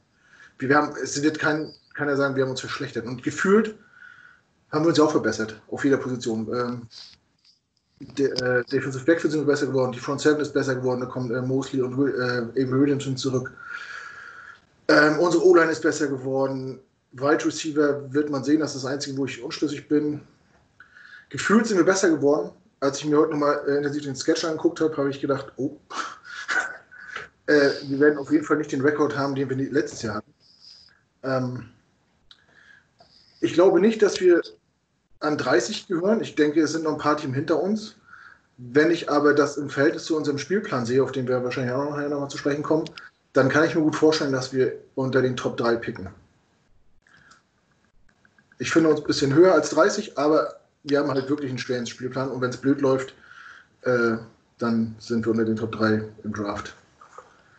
Also dann doch wieder an 30. Per, siehst du es ähnlich? Ich ausgedrückt habe. Ich denke, äh, die Position passt eigentlich, muss man sagen. Ähm, klar, ich finde, die Offseason ist, wie sie gelaufen ist, eigentlich gut für uns. Wir haben uns auf den meisten Positionen gut verstärkt. Es wurden in meinen Augen schlauere Moves gemacht als die ganzen letzten Jahre bei McKagan. Wir haben nicht alles Mögliche überbezahlt auf Positionen, die kein Mensch brauchte, wie vor einem Jahr Mosley und Bell sondern wir haben in meinen Augen auf den richtigen Positionen gute Signings gemacht, die auch alle nicht overpaid sind. Und im Draft wurde das Board in meinen Augen richtig gut ausgespielt, ein Backtrade und dann trotzdem noch Mims bekommen. All das klingt in erster Linie, also erstmal gut, aber trotzdem ist es schon so, wenn man sich unseren Roster auf dem Papier anguckt, ist das einer der fünf schwächsten der NFL. Klar, wir haben eine Menge Potenzial drin, es kann sich eine Menge verbessern, ähm, aber Stand jetzt kann man halt nicht unbedingt sagen, dass von unserer Rookie-Class vier am Ende der Saison als Top-Starter gesehen werden. Das würde natürlich alles ein bisschen hochziehen, aber das kannst du jetzt halt nicht voraussetzen. Ähm, von daher, die Entwicklung, die dieser Kader machen muss, kommt eher von den noch nicht ganz bewiesenen Spielern. Deswegen sehe ich schon so, wenn man sich das anguckt, sind wir einer der fünf äh, schwächsten Teams der NFL zurzeit. Der Schedule, wie auch schon gesagt wurde, ist ziemlich hart. Im letzten Jahr hatten wir eigentlich einen der einfachsten der ganzen Liga und haben es trotzdem nur geschafft, eine 7-9 draus zu machen. Das wäre eigentlich das Jahr gewesen, wo man was hätte draus machen können.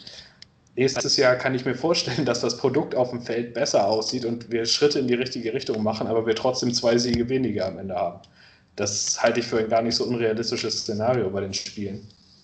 Gerade mit vielen Auswärtsfahrten, dass man dagegen gute Teams auch mal verliert, obwohl man ein gutes Spiel gemacht hat. Das wird, also wenn es gut läuft, vorkommen. Deswegen sehe ich das Power Ranking eigentlich so, wie es da steht. Das passt. Also ich würde uns nicht viel weiter hochsetzen, wenn man so sich die einzelnen Teams anguckt, vor wen will man uns denn da setzen. Selbst so ein Team wie die Bengals zum Beispiel, die an 1 gepickt haben, die haben sich in meinen Augen deutlich mehr verstärkt als wir. Und auch auf anderen Positionen, da kommen Leute zurück und so, die sind zum Beispiel an uns vorbeigezogen, zumindest wenn man es auch nicht auf dem Papier anguckt. Und wenn man sich unseren Schedule durchsieht, ich weiß nicht, in welchem Match wir da eigentlich als Favorit reingehen. Das werden nicht viele sein. Und so wird es dann, glaube ich, in der Saison auch laufen. Von daher, insgesamt, wenn man den Schedule und alles mit einbezieht, passt das Power Ranking für mich schon. Und das, obwohl ich eigentlich das Gefühl habe, dass die Offseason gut gelaufen ist. Ähm, Felix, du bist der Jüngste in der Runde. Ähm, das letzte Mal, als die Jets wirklich gut waren, warst du vermutlich noch Grundschüler. Ähm, das, äh, ja, habe ich gerade das Abi gemacht, grade, aber. Okay, ja, gut. Ja, naja, wenn man, wenn man, okay, 2010, ne?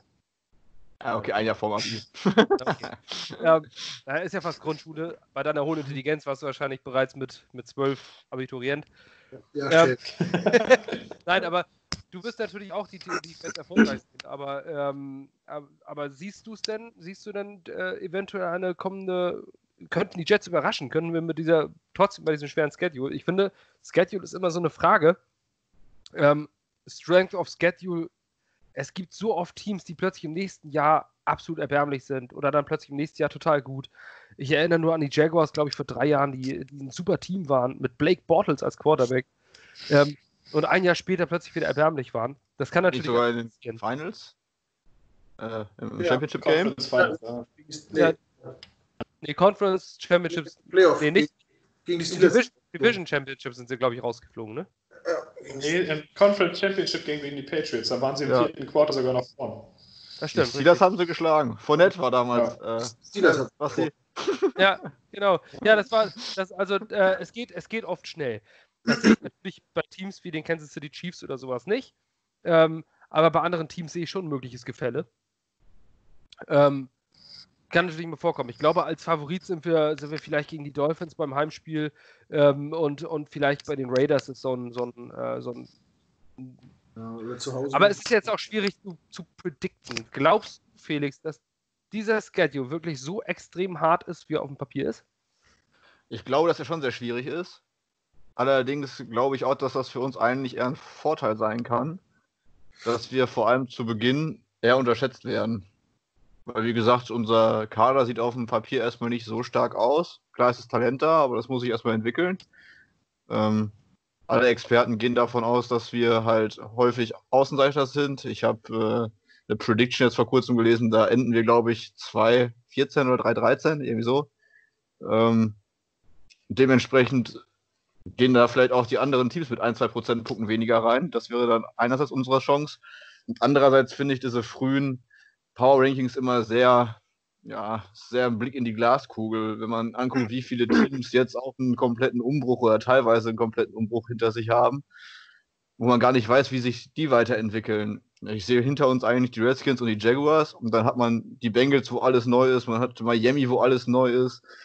Ähm, die Chargers müssen auch erstmal zeigen, was ohne Rivers geht, auch wenn der jetzt letzte Saison nicht seine beste hatte, aber mit Herbert oder Taylor, einer wackeligen O-Line. Den haben wir dann noch. Die Panthers ohne Luke Kückli in der Verteidigung und Teddy Bridgewater jetzt mal wieder als Starter, wo auch die Frage ist, wie gut ist er wirklich, wenn er jetzt nicht bei den Saints spielt. Äh, das sind jetzt die, die mir spontan so einfallen. Ähm, dann Denver wird ja relativ hoch gesehen häufig.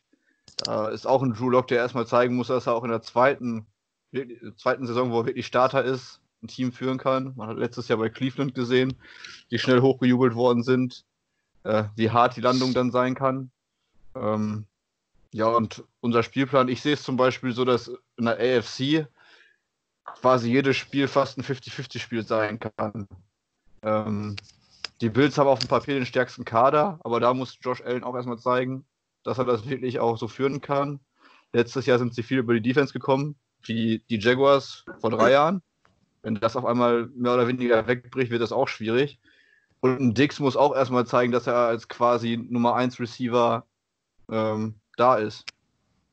Hat man letztes Jahr bei den Steelers gesehen, Smith Schuster, hat man, auch wenn er viel verletzt war, aber auch als er fit war, hat man nicht viel von ihm gesehen, was man sich vorher als Steeler-Fan wahrscheinlich erhofft hat. Von daher glaube ich, sind da einfach so viele Variablen drin. Und gerade bei so einer kurzen Saison auch viel, was viel mit Selbstvertrauen und viel mit Lauf zu tun hat. Gewinnst du auf einmal die ersten zwei Spiele, dann bist du auf einmal in einem Lauf drin und auf einmal funktioniert's. Verlierst du da gegen die ersten zwei, dann hast du schon den Druck. Deswegen glaube ich, dass man vielleicht nach der Preseason eher, also nach den Preseason-Spielen vielleicht dann etwas ja, äh, besseres Power Ranking macht, was vielleicht ein bisschen mehr die Kräfteverhältnisse dann wirklich ausdrückt, als jetzt zu der frühen Zeit in der Saison. Vor der ja, Saison. Finde ich auch. Also ich finde generell genauso wie, äh, wie, wie Mock-Drafts, ähm, bevor die College-Saison überhaupt stattfindet oder, ähm, oder Power Ranks, eine nette Spielerei, Offseason, äh, Füllen von Offseason-Löchern, aber ich gebe da auch nicht so viel drauf. Ähm, man kann immer sagen, ja, das passt so ungefähr, aber da kann man nicht bare Münze nehmen. Man muss überlegen, dass ähm, vor der letzten Saison manche die, äh, die 49ers mit 4-12 bewertet haben und sowas. Ähm, und die haben fast den Super Bowl gewonnen. Ähm, Coaching. Wenn, ja, wenn, natürlich ja. Coaching. Die haben einfach unheimlich clevere Vertragsstrukturen, wie sie, wie sie, äh, wie sie, wie sie Spieler unter Vertrag nehmen. Ähm, die 49ers sind einfach unheimlich gut geführt. Das hat man dann in der Saison gesehen, aber Kyle Shanahan hat auch viele Misserfolge schon erlebt, ne? Das muss man auch sagen. Ähm, wir kommen jetzt auf jeden Fall zum, ein bisschen zum Schedule, gehen das durch. Wir können natürlich jetzt nicht sagen, wer in Woche 15 Favorit ist. Das wäre äh, noch mehr Kaffeesatzleserei, als man in einem Wohnwagen auf dem Jahrmarkt äh, erfragt aus seiner Hand. Wir spielen am Anfang gegen die Buff ähm, bei den Buffalo Bills im ersten Spiel. Wie immer. Ähm, ja, genau, wie immer. Auswärts in Buffalo äh, sehe ich uns definitiv als krassen Außenseiter in der jetzigen Situation. Ähm, das wird eine harte Nummer, das wird gleich ein äh, ordentlicher Bewährungstest für unsere Cornerbacks, für unser Defensive Backfield. Ähm, Josh Allen kann man durchaus unter Druck setzen, gerade mit Mosley und äh, Williamson, wenn dort einer in QB Spy geht. Ich finde, das könnte ein äh, interessantes Matchup werden. Ich sehe uns nicht so als krassen Außenseiter, dass wir das Ding mit äh, deutlich verlieren, aber in Buffalo, die gerade auch fanseitig äh, total crazy sind und abgehen und ähm, wirklich endlich mal wieder jemand sind in der Liga, so vom Namen her. Die waren bisher die letzten zehn Jahre, glaube ich, immer die totale graue Maus. Keine Sau sich für die Bills interessiert. Und jetzt sind sie irgendwie wieder so auf dem Weg zur Big Number. Könnte schwierig werden. Ähm, und dann kommt in Woche zwei gleich San Francisco. Aber haben wir dann schon. Ja, aber zu Hause, klar. Haben wir da schon 0-2 oder, äh, oder können wir überraschen? Also, ja. ich sehe das eigentlich fast andersrum. Ich finde, ähm, der Anfang liest sich auf dem Papier schwer, aber wenn man sich das so überlegt, das ist ja recht oft so, dass diese Wildcard-Teams, die gerade so ihre erste gute Saison haben, wie die Bills letztes Jahr oder die Bears ein Jahr vorher, dass die danach Startschwierigkeiten haben. So, wenn man irgendwie mit Glück, Woche 1 läuft ja manchmal die Dinge nicht so, wie sie eigentlich gedacht sind, wenn man das Spiel irgendwie klauen könnte, dann hast du die 49ers zu Hause, die kommen zu uns rüber als Super Bowl-Verlierer, aber die sind in ihrer Westküstenuhr 10 Uhr morgens, wenn die bei uns spielen. Das ist für die meisten West Coast-Teams immer ein Problem, wenn die dieses, diesen frühen Timeslot haben. Dann ist es halt oft so, der Super Bowl-Verlierer hat irgendwie immer so eine Art Hangover. Die brauchen einen Moment, um reinzukommen. Also ich würde es gar nicht mal ausschließen, dass wir die Saison besser starten, als man denkt. Aber für mich kommt der schwere Teil eigentlich erst so in der zweiten Hälfte des Schedules. Aber also ich sehe da zumindest eine Chance irgendwo. Die 49ers, wenn die bei uns spielen, klar auf dem Papier in jeder Hinsicht Top-Favorit, diese wahrscheinlich Favorit mit zwei Touchdowns, auch wenn es jetzt noch früh ist, das zu sagen. Aber das ist halt so ein Upset, der früh in der NFL-Saison ab und an mal passieren kann. Ja, ähm, würde, wär, wäre natürlich schön und äh, ich würde das natürlich gerne unterschreiben. Ähm, denn in Woche 3 kommt in meinen Augen das erste wirklich, ähm, das erste Spiel, ähm, wo man definitiv darüber reden kann, dass wir dieses Spiel gewinnen können. Und zwar in äh, Indianapolis bei den Colts. Ähm, die die Antwort auf Quarterback vielleicht für ein Jahr gefunden haben mit Philip Rivers und einer guten Offensive Line. Aber egal wie gute Offensive Line ist, Pass Rush haben wir ja sowieso nicht. Ähm, da, müssen wir, da müssen wir dann anders spielen. Ähm, also sprich, dann kommen die Colts und die Broncos. Ähm, Felix, du hattest schon angefangen mit Drew Lock und den Broncos. Ähm, die Broncos sind für mich irgendwie so die 2020 Browns, wie du das schon gesagt hast. Nur mit ein bisschen noch weniger Hype, weil die Broncos halt vorher nicht so kacke waren wie die Browns vorher. Und deswegen sagt man jetzt so wie Phoenix aus der Asche, ihr habt hässliches Design, hässliche Helme, hässliche Logos, einen hässlichen Namen, ein hässliches. Und äh, jetzt hypen wir euch mal voll hoch. Ähm, so das trifft aber auch auf Denver zu. Ja, Denver Broncos, meine Lieblingsszene bei den Simpsons, ne? Oh, die Denver Broncos. ähm, Colts und Broncos, könnten das Back-to-Back-Victories werden, Felix? Also bei den Colts sehe ich uns ehrlich gesagt eher als krasserer Außenseiter. Weil ich glaube, mit der starken O-Line, Paris Campbell kommt wieder, dann haben sie jetzt Pittman gedraftet, dazu und T.Y. Hilton wieder fit. Dann äh, Taylor, den vielleicht besten Running Back im Draft jetzt gedraftet. Da sehe ich uns persönlich eher als den Außenseiter. Bei den ersten beiden Spielen, wie gesagt, ich finde Buffalo ist 50-50 äh, und San Francisco, wie Knut schon sagt, mit etwas Glück, äh, wie Per schon sagt, mit etwas Glück, äh, ja, schaffen wir da vielleicht eine Überraschung. Ich glaube, wie gesagt, in Indiana werden wir da nicht viel reißen können. Und ja, bei Denver, wie gesagt, ich glaube, da äh, ist momentan trotzdem ein ziemlich ziemlich großer Hype-Train und ähm, da hängt es dann vielleicht auch viel davon ab, wie Denver in die Saison startet. Wenn Drew Lock da vielleicht in, ich weiß nicht, wie deren Spielplan jetzt am Anfang aussieht, aber wenn der da schon am Anfang eher Probleme bekommt und dann vielleicht etwas nervös wird in seiner ersten wirklichen Saison, wo er von Anfang an Starter ist und dann auch wirklich was zu verlieren hat. Letzte Saison hat er ja nichts zu verlieren gehabt, als er quasi reingekommen ist. Da war die Saison ja schon gelaufen.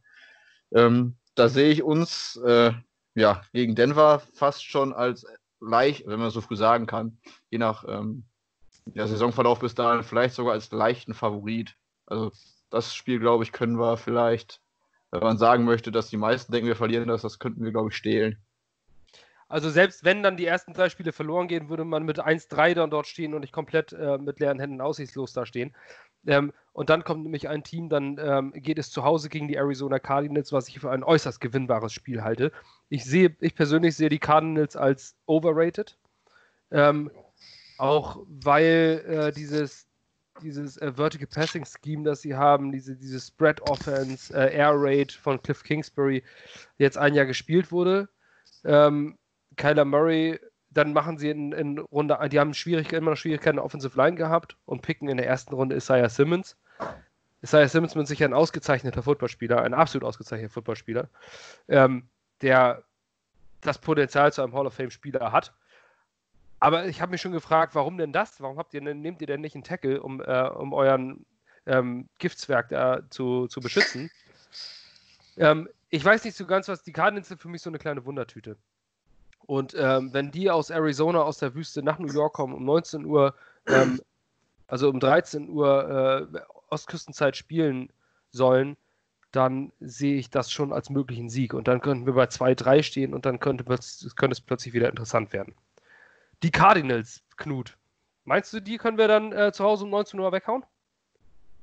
Äh, gefühlt nicht, würde ich sagen, aber.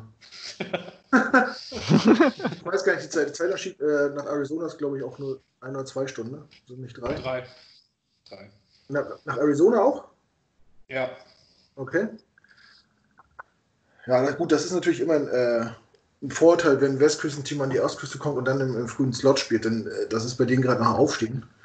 Äh, da, da, kann sich der Sch Körper wahrscheinlich nicht so schnell regenerieren. Andersrum, wer lange in der Liga ist, kennt das ja. Und die Westküstenteams müssen ja im, also es gibt ja im Westen nicht so viele Teams wie im Osten oder in der Mitte, die müssen ja immer fliegen. Ne? Ähm, wo wir das nochmal mit den, mit den Reisestrapazen, fällt mir gerade auf, äh, wenn wir gegen die Broncos spielen, das ist ja Thursday Night.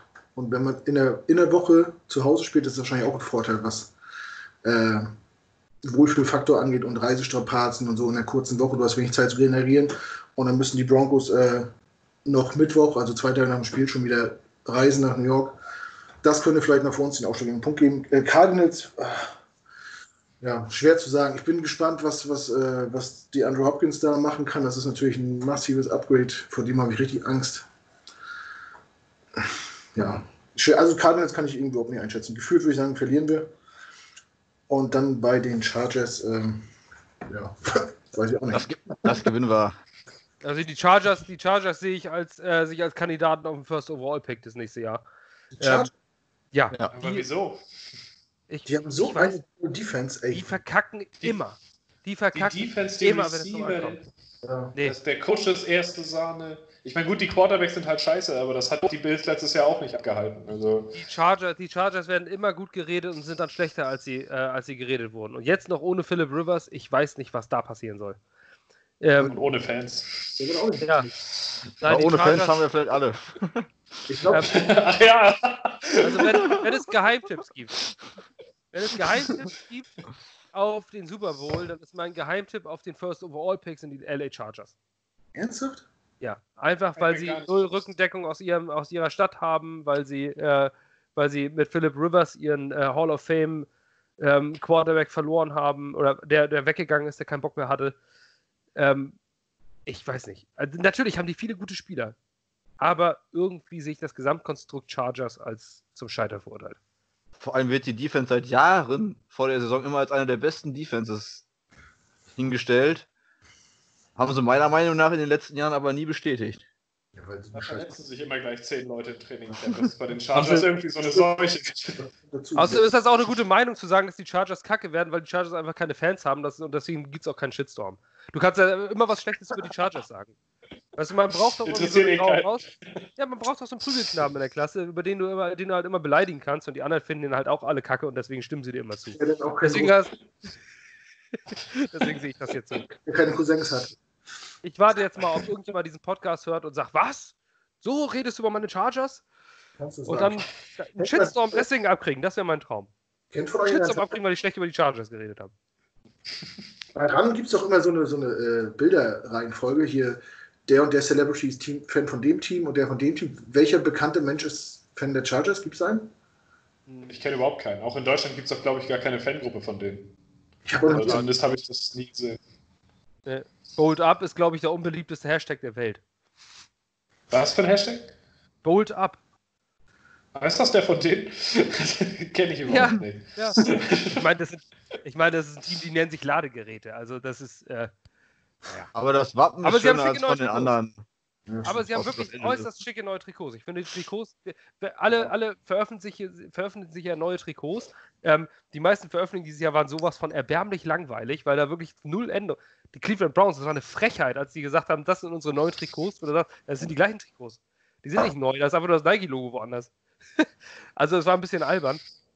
Ähm, viele machen da große Show drum. Ähm, allen voran die Jets, die letztes Jahr ein Riesenbrimborium um, um ihre Jerseys gemacht haben. Ähm, die sind ja schick geworden, aber es war wirklich ein völlig übertriebene Show. Ähm, bei den Chargers sind sie aber wirklich sehr, sehr schön geworden. Also ich finde die Trikots der Chargers wirklich ausgezeichnet für diese Saison. Wenn sie etwas gewonnen haben, dann, dass wir veröffentlichen unsere neue, neue Jerseys Battle. Ab jetzt nenne ich was nur noch Guido hier. ja, Mode ist eigentlich nicht meins, ne? Aber. Also das Trikot tut ja gar nichts für die. Ja, das ist aber schön. Aber muss ja auch, du musst ja auch, wenn du irgendwie überall Kacke bist, irgendwas Schönes musst du ja haben. Dann sind wenigstens die Trikots. Das war eine Zeit lang bei den Buccaneers auch so. Die hatten eigentlich nichts außer ein cooles Piratenschiff im Stadion. Ähm, jetzt haben sie einen Wrestler als Tight End. Ähm, aber gut, über die wollen wir nicht reden, weil wir die gegen die nicht spielen. Denn als nächstes kommen dann wieder die Buffalo Bills. Sonntags 18 Uhr zu Hause. Ein eventuell wenig beachtetes Spiel ähm, bundesweit und sonst wo. Wahrscheinlich wieder unter Ferner liefen bei den Spielen und viele gucken es nur nebenbei in Red Zone. Ähm, kommt, glaube ich, darauf an. Und es ist jetzt sowieso schwer zu sagen, wie dieses Spiel dann ausgehen wird. Äh, schon zur Hälfte der Saison muss man dann gucken, wo die Bills stehen, wo wir stehen. Ähm, und dann kommt sonntags in Arrowhead bei den Kansas City Chiefs. Ich glaube, darüber brauchen wir gar nicht reden, ob wir die Spiele überhaupt gewinnen können, oder?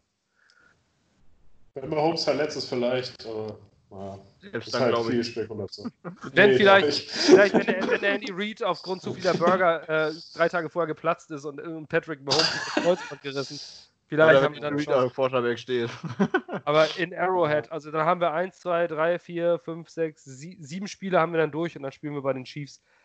Ähm, ich glaube, wenn du vorher die Chargers und die Bills, vielleicht drei Spiele Winning Streak, Cardinals, Chargers und Bills geschlagen hast, dann hast du vielleicht so diesen Edge, dass du sagst, jetzt könnten wir bei den Chiefs was reißen. Und, und Selbst Broncos, dann- vergiss Broncos nicht. Vierer. ja, Broncos Cardinals eher als Winning Streak. Aber in LA sehe ich uns irgendwie nicht gewinnen. Da sind wir halt das Team, das im falschen Timeslot spielt. Das ist irgendwie. ja, das Ja. kommt. Aber bei den Chiefs sehe ich uns als, äh, als absolut chancenlos. Also wirklich, das, äh, da weiß ich nicht, wie man, wie man dieses Spiel gewinnen kann. Es sei denn, dass man wirklich absolut auf der Winning Streak und, und alles läuft. Ich muss Ja, aber aber doch- ich muss noch klug scheißen, ne? weil Pierre sagt, wir spielen bei den Chargers im falschen Time- Timeslot. Wir spielen genauso, als wenn wir zu Hause spielen. Durch Ist Zeit, das, oder? wir nicht drei Stunden später? Ich meine, dadurch den du, immer- wenn du Westküste rüberfliegst, bist du ja drei Stunden zu spät eigentlich. Das ist Los Angeles, die Deine ganz andere Seite. Es ist dann da 13 Uhr, aber es ist doch lieber doch später spielen am Tag als. Ja, eigentlich ist, ich glaube nicht, dass das so eine Rolle spielt. Ich glaube nur nicht, dass wir gegen die Chargers gewinnen, aber Ja. ähm, ich weiß nicht, Ich ob das, obwohl ich, wenn wir an der Westküste gespielt haben, ist das eigentlich nie so gut ausgegangen in meiner Erinnerung. Das lag Nee, das, nicht an der Reise. das lag einfach daran, dass wir immer Außenseiter sind. Naja, auf jeden Fall ist dann äh, Chiefs ein Spiel, über das wir dann, ähm, über das es wahrscheinlich ein sehr frustrierendes äh, Pre- und Review geben wird. Ähm, und danach Monday Night gegen die New England Patriots. Vor einem Jahr hätte ich noch gesagt, brauchen wir nicht drüber reden, springen wir zum nächsten Spiel. Jetzt sehe ich das anders. Ähm, die Patriots haben nach wie vor eine Elite-Defense mit dem, äh, mit einem der, mit dem zweitbesten Coach aller Zeiten. Ähm, hier nochmal eine Ruhe in Frieden an Don Shula, den ähm, langjährigen Headcoach der Miami Dolphins. Nach 25 Jahren, äh, 25 Jahre war er Headcoach der Miami Dolphins von 1970 bis 1995, 26 Saisons sogar. Ähm, ist verstorben vor ein paar Tagen. Ähm, unser Beileid an alle Hinterbliebenen. Äh, eine große Legende, Don Schuler. Die 72er Miami Dolphins sagen, glaube ich, jedem Football-Romantiker oder Football-Fan etwas. Das einzige Team, das die Perfect Season bis zum Super Bowl-Sieg durchgezogen hat, 14-0 und dann die Playoffs gewonnen und den Super Bowl gewonnen. Ein legendäres Team.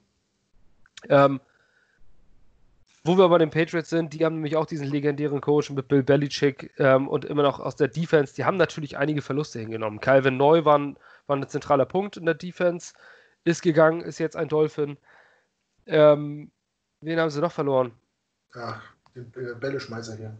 Ja, Den da- komischen mit der 12 da. Ja, der so, der hat, der hat da immer zu wenig Luft drin. Naja. Auf jeden Fall ist er ja auch weg. Und da steht jetzt nur noch ein, äh, der Spieler, den ich nach Cam Newton am allerwenigsten mag in dieser Liga. Ähm, ist der einzige noch, der als, äh, als Receiver da irgendwie als Name erwähnt werden kann mit Julian Edelman. Ähm, das ist eine Wundertüte für mich. Die Patriots sind eine absolute Wundertüte. Ähm, viele sagen, ja, die tanken für Trevor Lawrence. Ich kann diese flashy Headlines bei den Patriots einfach nicht mehr leiden. Also dieses bei jedem guten Namen Quarterback immer gleich dieses Gift von Belichick, dass sie den holt. Die haben Jared Stidham, die haben fast gar kein Geld mehr an Cap Space, die werden mit Jared Stidham und Brian Hoyer in die Saison gehen. Alles andere ist einfach nicht realistisch. Die haben einfach kein Geld für einen Quarterback. Und, ähm, und dann ist das, glaube ich, Woche 9. Woche 9 bei den jungen Patriots, da weißt du überhaupt nicht, was du kriegst. Also jetzt weißt du nicht, ob du dann gegen ein, ein 8-1 Patriots-Team spielst, die überraschend overperformen, oder ob du gegen ein, gegen dein, ähm, was ich, 4-4 Patriots-Team spielst. Es ist unheimlich schwer zu sagen. Ich sehe die Patriots als das die schlagbarste Patriots-Team seit dem Jahr 2000 an. Ähm, und es wäre ein Segen, wenn wir sie schlagen. Gerade weil es zu Hause ist. Monday Night, Primetime. das können die Jets eigentlich ganz gut. Ähm, ich erinnere letzte Saison an Detroit, auswärts. Äh, nee, vor zwei Jahren, ne? Aber ähm, auch Monday Night und ähm, da sind die Patriots gut, äh, die, ähm, da waren die Jets sehr gut. Also man kann es gut spielen. Ähm, ob es jetzt sehr schlecht. Ja, natürlich. Die Lions, aber die hatten vor der Saison auch eine ganz, ganz, gut, ganz gute Aussicht eigentlich in dem Jahr. Ja, auf jeden Fall werden das die, die äh, Division-Spiele. Die Patriots, Per, sind sie denn schlagbar für dich diese Saison? wie du sagst, auf jeden Fall das schlagbarste Patriots-Team eigentlich. Vielleicht auch seit der Saison mit Matt Castle damals, aber auf jeden Fall eigentlich bevor Belichick da war. Aber mit Tanken sehe ich da nichts. Nicht solange Belichick da ist. Ist halt der größte Coach aller Zeiten. Also ich persönlich würde jetzt keinen vorsetzen, einfach weil er mehr Super Bowls gewonnen hat als sonst irgendwer. Und weil er aus jedem Team immer noch irgendwie was macht. Die Defense, also da sind jedes Jahr Namen, die weggehen und im Endeffekt kriegen sie es immer noch wieder hingebogen. Solange er da steht, sind die für mich der Favorit in der Division, auch wenn die Bills den klar stärkeren Roster auf dem Papier haben. Ähm, wenn die der Meinung sind, Stidham kann starten, dann wird der Typ wahrscheinlich starten können. Zumindest würde ich das so lange so sagen, bis ich das Gegenteil auf dem Feld sehe. Ähm, kann natürlich auch komplett anders ausgehen, aber ich kann mir eigentlich anhand der Vergewaltigung, die man durch die Patriots die letzten 20 Jahre erfahren hat, nicht vorstellen, dass sich das nächste Saison endet, nur weil Brady nicht mehr da ist. Der war ja letzte Saison, wenn man ganz ehrlich ist, auch nicht mehr auf dem Level, was man von ihm kannte. Und das hat trotzdem noch für die Playoffs gereicht. Ähm, ja, also ich sehe uns da auch nicht als Favorit in keinem der beiden Spiele. Ich glaube auch nicht, dass die Patriots ähm, irgendwie besonders schlecht dastehen zu dem Zeitpunkt. Normalerweise ist es ja so, die haben die ersten paar Spiele, brauchen sie, um sich zu finden und dann geht es langsam los. Und das kommt dann halt in Woche 9, wenn man so will, gerade rechtzeitig. Also ich sehe uns da nicht als Favorit. Ich würde mich mega freuen, wenn wir sie endlich mal wieder schlagen, wenn man auch mal wieder einen besseren Rekord hätte als sie. Aber solange ich das nicht auf dem Feld sehe, glaube ich es nicht. Auf jeden Fall lese ich jetzt schon, äh, wenn, wir, wenn wir gewinnen, die, ähm, die Postings der aussterbenden Rasse der Patriots-Fans. Ähm, dieses, ja, aber nur weil Brady nicht mehr da ist, äh, der Sieg bedeutet nichts. Ich könnte jetzt schon kotzen, wenn ich daran denke. Ähm, aber gut, das wird dann so passieren, damit muss man dann leben und äh, anschließend folgt dann, Felix, ein Kuriosum im Spielplan. Nämlich wir spielen zweimal nacheinander gegen die Miami Dolphins mit einer Bye-Week dazwischen. Ich weiß nicht, welcher Schimpanse da den Spielplan gemacht hat. aber das ist ja sowas von bescheuert. Ich, wisst, also, ich hab, hat? wisst ihr, wer noch Bye-Week hat? Wisst ihr, wer noch Bye-Week hat? Die Miami Dolphins? Ja. Echt? Echt? wirklich, wirklich jetzt? Ja. Das gibt's ja nicht. Die haben auch Bye-Week und das ist für mich noch abgefuckter. Also ich weiß nicht, was das soll. Ja. Das ähm, gibt's ja nicht. Also das, ist ja, das wirkt ja irgendwie, was ich für UEFA Cup Achtelfinale, naja, 16. Finale oder sowas. Ähm, zwischen Roter Stern Belgrad und, und Gaziantep oder sowas. Du beschäftigst dich und Partisan. genau, das ist das, das äh, Partisan Belgrad gegen Roter Stern Belgrad im 16. Finale des UEFA Cups. Das ist auf jeden Fall vergleichbar mit Miami Dolphins gegen New York Jets. So, hier ähm, wäre der, Bremen, HSV. UEFA das gab es ja auch viermal in drei Wochen. Pokal Bundesliga, ja. Ja, aber die sind äh, qualitativ hochwertiger als dieses Spiel. Das weiß man nicht. Denn nicht mehr. Ähm, ja, nicht mehr. Ich glaube, dass wir diese beiden Spiele gewinnen werden, weil die Miami Dolphins mit Second Year Ryan Fitzpatrick starten werden, gehe ich von aus. Und Second Year Ryan Fitzpatrick wirft den Ball zuverlässig zu uns. Ich könnte mir das vorher vorstellen. Vielleicht ist Woche 10 auch schon äh, ein Hawaiianer am Start. Das glaube ich nicht. Woche 10. Vielleicht, In Woche vielleicht 10 auch, spielt schon Tour. Das könnte aber auch sein, dass im ersten Spiel noch Was? Ryan Fitzpatrick den Ball dreimal zu Jamal Adams wirft und sie dann in der Bye Week entscheiden, dass sie dann Tour nehmen. Das könnte auch passieren. Das ist vielleicht gar nicht so unrealistisch. Ich sehe die Dolphins als ein sehr, sehr gut, clever verstärktes Team. Ähm, ich verstehe aber nach wie vor, haben sie einen riesigen Fehler gemacht, indem sie Minka Fitzpatrick abgegeben haben. Der Meinung bin ich nach wie vor, weil Safety bei denen dadurch ein absolutes Weak Spot ist und sie da einen Superstar hatten. Ähm, aber die Dolphins hatten letztes Jahr eine historisch schlechte Offensive Line. Und ähm, Sie haben dort nur den, äh, sie haben mit Austin Jackson einen Spieler gehabt, den viele nicht mal als First-Round-Pick drin hatten, als Tackle jetzt. Ähm, ich glaube, dass die Dolphins auf einem guten Weg sind, aber definitiv noch auf dem Weg sind, am Anfang dieses Weges. Ähm, und ich sehe die Dolphins mit uns gleichwertig auf Platz so im 30er-Bereich der Power Rankings. Felix, meinst du, dass wir da zwei Siege holen können oder könnten die Dolphins so noch einmal kräftig überraschen. Ähm, das können wir auf jeden Fall. Ich glaube auch nicht, dass Tour in dieser Saison schon starten wird. Eben aufgrund der äh, O-Line-Probleme. Was ich mir aber mal als Bot Prediction, Prediction vorstellen könnte, dass ein, ein von beiden Spielen gegen uns Josh Rosen nochmal auf dem Feld stehen wird. Einmal, weil man nicht weiß, wie Fitzpatrick sein, sich selbst zeigt. Und zweitens, weil ich da glaube, dass Miami gerne noch irgendeinen Gegenwert für Rosen hätte. Oder gegebenenfalls ihn als äh, Backup in dann der 221er-Saison haben möchte und dann sicher sein will, dass er das auch kann. Ähm, die nächste Saison wollen sie, denke ich, eh nicht gewinnen. Und aus dem Grund könnte ich mir vorstellen, gerade nach der Hüftverletzung von Tour, dass man gegen Mitte, Ende der Saison vielleicht Rose tatsächlich noch mal eine Chance gibt zu zeigen, hey, nach anderthalb Jahren jetzt im Team, ich bin doch ein ganz guter Footballspieler eventuell, um halt zu gucken, ist ja die Lösung als Backup oder kann man ihn vielleicht danach äh, irgendwohin verschiffen für einen Drittrundenpick vielleicht dann? Ähm, weil letztendlich haben sie auch einen Zweitrundenpick für ihn ausgegeben und ich glaube schon, dass man das zumindest versuchen wird, wenn bis dahin die Saison unter ferner Liefen verlaufen ist. Und sonst sehe ich es auch ähnlich. Bei Miami muss ich erstmal viel finden. Der ganze Kader ist ja quasi erstmal einmal umgekrempelt worden. Ähm, und ich glaube, dass da zwei Siege drin sind. Aber ich sehe da auch so, dass beides eher so 50-50-Spiele sein werden. Also ich glaube nicht, dass da einer klar gewinnt. So mein also, Eindruck. Also ich muss sagen, dass ich ähm, aufgrund, also das, das vom, vom Kader, vom Overall, wenn man das bei Madden sehen würde, wäre Miami mit Sicherheit sehr schwach.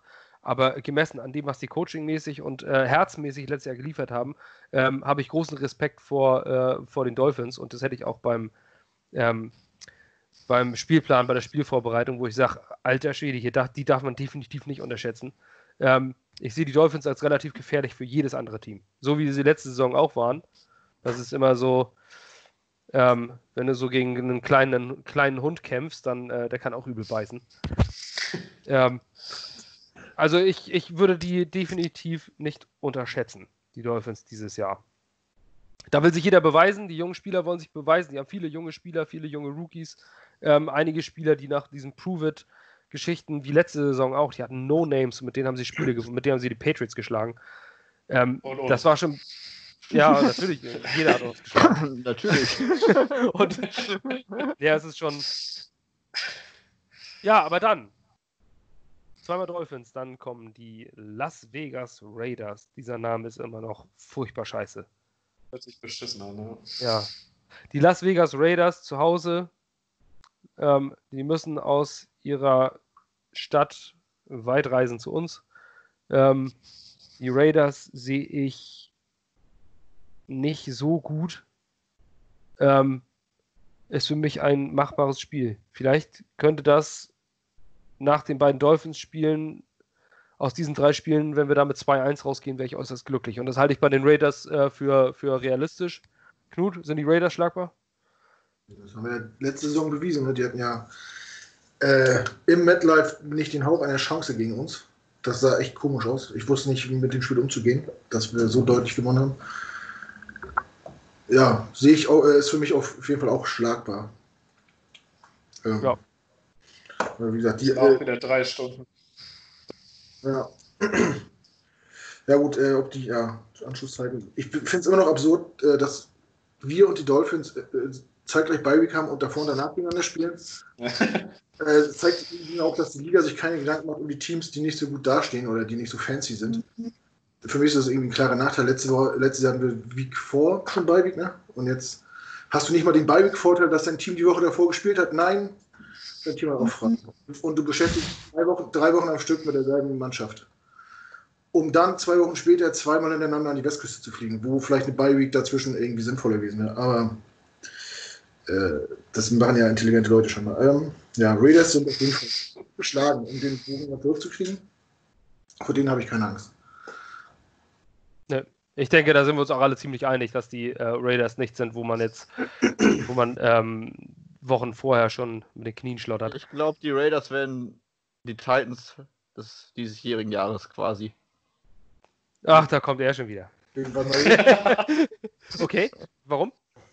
Ich fand letztes Jahr haben sie sich auch, äh, gegen uns jetzt nicht, aber letztes Jahr waren sie lange im Playoff-Rennen dabei. Ich finde, irgendwie scheint der Gruden trotzdem irgendeinen Plan zu haben. Den vielleicht nicht jeder erkennt, Nein. aber irgendwie klappt das schon. Außerdem ist die Story cool mit Mariota, wenn der quasi den Tannehill macht nächste Saison. Und ich das glaube, dass die Raiders wirklich ein talentiertes Team an und für sich haben. Also ich könnte mir das vorstellen, dass die die, die Playoffs schaffen nächste Saison. Okay. Also die Mariota-Story würde ich kaufen. Also wenn das echt passiert, das kann ich mir irgendwie vorstellen. Mariota ist so ein talentierter Quarterback. Wenn der so einen Schritt machen würde, dann ja. Aber wenn man denkt, wie wir, letztes Jahr kamen die zu uns und waren im Playoff-Rennen zu dem Moment noch. Und dann haben wir 34-3 oder sowas gewonnen. Das war ja schon quasi lächerlich. Also müsste man sehen, ob sie eine Entwicklung da ein Jahr später haben. Aber die Story mit Mariota finde ich gut. Also das kann ich mir irgendwie auch vorstellen. Interessante Story. Könnte mit Sicherheit einen Unterschied machen, auch wenn ich von relativ viel von Derek Carr halte. Ähm, könnte das, äh, wäre das auf jeden Fall eine interessante Geschichte. Das ist ja schließlich auch schon relativ zum Ende der Saison. Es wäre aber auch sehr wichtig, da zu gewinnen, denn anschließend haben wir zwei Auswärtsspiele in Folge und zwar sonntags und anschließend nochmal eine Woche später auswärts, erst bei den Seattle Seahawks und dann bei den LA Rams. Harte Nummer, die Seahawks sehe ich als quasi nicht zu gewinnendes Spiel an. Auswärts. Ähm, ja. Gerade in dem Stadion, bei dem Team. Ähm, wenn da nichts, äh, nichts Eklatantes passiert, dann weiß ich nicht, in welcher Welt wir dieses Spiel gewinnen können mit unserer Offense. Ähm, ich weiß nicht, gibt es da jemanden, der irgendwie sowas Überraschendes sagt? Wie jetzt gerade eben auch Felix, dass man dann jetzt irgendwie raushaut oder so, das Spiel können wir gewinnen gegen die Seahawks aus den und den Gründen? Zuversicht in allen Gesichtern? Aber dann kommt das nächste, nämlich die LA Rams. Ähm, das wird auch, äh, ja, also so als 10 Punkte Außenseiter sehe ich uns da schon. Aber das ist vielleicht ein Spiel, wo ich sagen könnte, das darf man aber noch nicht abschreiben. Denn ich glaube, dass die Rams auf dem absteigenden Ast Ja, auch einig. Naja, ich, McVay ist immer noch ein guter Coach. Ne? Also Jared Goff ist nach wie vor eine Flitzpiepe und er hat ihn trotzdem bis in den Super Bowl geschleppt. Also würde ich jetzt nicht ausschließen. War Es, ja, okay, aber der ist ja auch mit einem arthritischen Knie durch die Playoffs gehumpelt. Also von daher, da war schon noch ein bisschen. CJ also ich sagen, ja, eben. Ja, sie haben, ich meine, sie haben immer noch einen Aaron Donald, der, der, äh, der gesamte Defense auf eine andere Ebene ähm, hebt. Die haben immer noch gute Spieler, aber ähm, ich habe das Gefühl, das Gesamtkonstrukt dieses Teams irgendwie in sich zusammenfällt. Auch durch schlechte Verträge, durch nur Stars holen, wie damals die Eagles mit ihrem, ähm, mit ihrem All-Star-Team, der Dream Team, genau. Ähm, ich glaube, dass das Rams-Konstrukt in sich zusammenfällt. Dass, ähm, dass sie einfach an den falschen Punkten angesetzt haben. Und ähm, natürlich hat man, muss man diese Verlängerung mit, Goff machen, aber ich glaube, dass das alles nicht so nachhaltig ist, was die getan haben. Die stehen ich vor einem Art Rebuild irgendwann. Ich halte McVay auch nicht mehr für den Supertrainer. Ich habe langsam so, äh, Coach. Ich habe langsam das Gefühl, dass er am Anfang die Liga überrascht hat, ihm aber jetzt nicht mehr viel einfällt, um ja, auf die Defenses zu reagieren, die auf ihn reagiert haben. Ja, es, bringt ja auch, es bringt ja auch nichts, wenn du sagen kannst, wie du vor zwei Jahren äh, in, der, in, der, in der vierten äh, Minute einen Spielzug gemacht hast, wenn du den im nächsten Spiel nicht ansetzen kannst. Ich glaube, die, die wurden auf der Welle getragen, so auf dieser, auf dieser Hype-Welle, als die neu in Los Angeles waren und dann einige große Namen und jetzt, dass da viele Schiss wurden, aber ich weiß auch nicht. Sehe die Rams immer noch als gutes Team, aber nicht als Überteam. Ich kann so gar nicht genau sagen, warum man, aber ich, ich habe so das Gefühl, als wenn so der Zauber verflogen ist. Die waren ja vor zwei Jahren, als sie im Super Bowl waren, total fancy. Also wenn man jetzt neutral Football gucken wollte, hat man ja geguckt, dass man ein Rams-Spiel sieht, weil es ja wirklich gut anzusehen war mit Gurley und äh, den neuen Konzepten von dem Coach und so. Also mittlerweile ist der Zauber verflogen und jetzt zahlen die halt den Preis dafür, sich diesen Kader zusammengebaut zu haben, äh, wo die wirklich viele Topspieler haben, die viel, viel Geld fressen auf einmal. Und die haben ja auch enormes Draftkapital damals in äh, Jared Goff gesteckt. Die hatten ja, glaube ich, jetzt zwei Jahre keinen First-Round-Pick, kann das sein? Ja. Und auch noch ein paar Late-Round-Picks und so. Und das ist natürlich langfristig Gift für eine Franchise. Wenn du über Jahre kein First-Round-Pick hast und, und dir nichts Talentiertes nachholen kannst aus, aus der ersten Runde, das holt dich irgendwann ein. Und da äh, werden die jetzt langsam äh, von eingeholt. Ja, das holt dich ein, jetzt werden sie eingeholt, ja, auch blöd. Nee, sie, aber jetzt, jetzt spüren sie es. Genauso sehe ich, exakt so sehe ich es auch. Mhm. Aber wenn mir heute einer anbieten würde, McVay gegen Gaze zu traden, würde ich sofort ja sagen. ich würde den Trigema-Affen nehmen, wenn du äh, dafür Adam Gaze abnimmst. Kennt ihr noch den, den Special Team Coordinator von den Rams, der hier bei, äh, war das All or Nothing, eingesprungen ist für Jeff Fischer? Den Der, Fe der Fessel, ja, der war ganz nett. Aber er ist auch 0 und 4 gegangen. ist egal. Alles ist, äh, äh, naja, ich sag nichts. Ich halte es, ich halte es da mit Scott Mason, äh, der immer wieder sagt, gibt doch Brand Boyer eine Chance. Special Teams Coordinator werden immer unterbewertet. Special Teams Coordinator haben, ich kenne nämlich das gesamte Team. Ähm, Special Teams Coordinator müssen mit Offense sowie Defense Playern umgehen. Ähm, das ist ein gar nicht so uninteressantes Szenario, auch wenn man überlegt, dass John Harbaugh auch ein Special Teams Player war, äh, Special Teams Coach war und von dort zum Head Coach und das ja auch gar nicht so schlecht macht. Ähm, dann sind wir schon in der vorletzten Woche, mitten im Playoff-Rennen der Jets. Ha, der Scherz am Rande sei mir erlaubt. Ähm, spielen wir dann nämlich gegen die Cleveland Browns. Da weiß man auch nicht, was man kriegt. Das ist nämlich auch wieder so eine, die Wundertüte für den Herren. Ähm, wird Baker Mayfield sein, äh, sein Sophomore-Slump überstehen? Ich glaube alles andere als an Baker Mayfield, muss ich sagen. Ich glaube, Baker Mayfield wird ein, ein RG3 in dieser Liga, nicht aufgrund Verletzungen, sondern aufgrund Charakter. Aber ich glaube, dass Baker Mayfields Karriere in der NFL nicht lange halten wird. Ich denke, dass, das, die, äh, dass die Cleveland Browns nach wie vor schlagbar bleiben. Die Cleveland Browns sind und bleiben die Browns. Ähm, haben sie letztes Jahr bewiesen. Felix, Cleveland Browns, was sagst du zu denen? Hängt ein bisschen von der Saison ab. Ich glaube, wenn die Browns eine einigermaßen vernünftige Saison bis dahin gespielt haben, werden die uns schlagen. Aber wenn es da wieder zu ähm, ja, einer deprimierenden Saison bis dahin kommt oder einer unter den Erwartungen, dann glaube ich, haben die einfach zu viele Charaktere in ihrem Team, die schwierig sind. Wie du schon sagst, Mayfield ist, glaube ich, ein schwieriger Charakter. Dazu dann Odell Beckham. Ich glaube, Miles Garrett ist auch nicht ganz einfach. Ich weiß nicht, vielleicht haut er ja vorher wieder irgendeinem Steelers auf, Quarterback auf den Kopf, dann spielt er gar nicht gegen Oder uns. Mayfield diesmal. Die haben aber angefangen. Ja. Und äh, ich weiß jetzt gar nicht, wie der hatten auch zwei, drei Cornerbacks, die irgendwie ziemlich dirty gespielt haben, wenn ich mich jetzt recht erinnere. Und das auch nicht einsehen wollten. Also ich glaube, dass da vieles davon abhängt, wie die Saison verläuft, dass da in Cleveland einfach sehr, sehr viele Charaktere sind, die für keine gute Stimmung sorgen. Und wenn keine gute Stimmung in Cleveland ist, werden wir die schlagen können. Per, was meinst du zu den Browns? Also, wo du das vorhin mit den Raiders gesagt hast, für mich sind die Browns so der Post-Hype-Breakout-Kandidat dieses Jahr. Einfach weil jetzt achtet da niemand mehr so groß drauf. Aber sie haben sich halt trotzdem mega verstärkt nochmal. Sie haben jetzt noch einen Austin Hooper dazu geholt. Sie haben die Tackle-Position mit Conklin und äh, Wills verstärkt. Eigentlich müsste dieser Offense Top 3 sein auf dem Papier. Und dann ist halt die Frage, letztes Jahr hätte man auch gedacht, dass sie Top 10 sind, ist auch nichts draus geworden. Aber irgendwie kann ich mir vorstellen, dass dieses Jahr, wo alles nicht mehr so im Fokus ist, wo es nicht mehr so fancy ist, dass die da auf einmal diesen Breakout haben. Das würde ich zumindest nicht ausschließen. Und wenn es dann für die um was geht in Woche 16, dann. Also ich glaube nicht, dass es für uns in Woche 16 noch um was geht, von daher würde ich da jetzt nicht unbedingt Ja. mit einem Sieg rechnen. Glaubst du denn, dass Hm? es in deren Division für Cleveland noch um was geht? Das habe ich, nämlich- da habe ich auch gerade gehabt, Ja. Division. Ich sehe sogar die Bengals über den Browns, muss ich sagen. Das würde ich nicht sagen. Die Bengals haben einen Rookie Quarterback hin oder her. Deren Quarterback ist fast jünger als Burrow. Äh, deren Head Coach ist fast jünger als Burrow.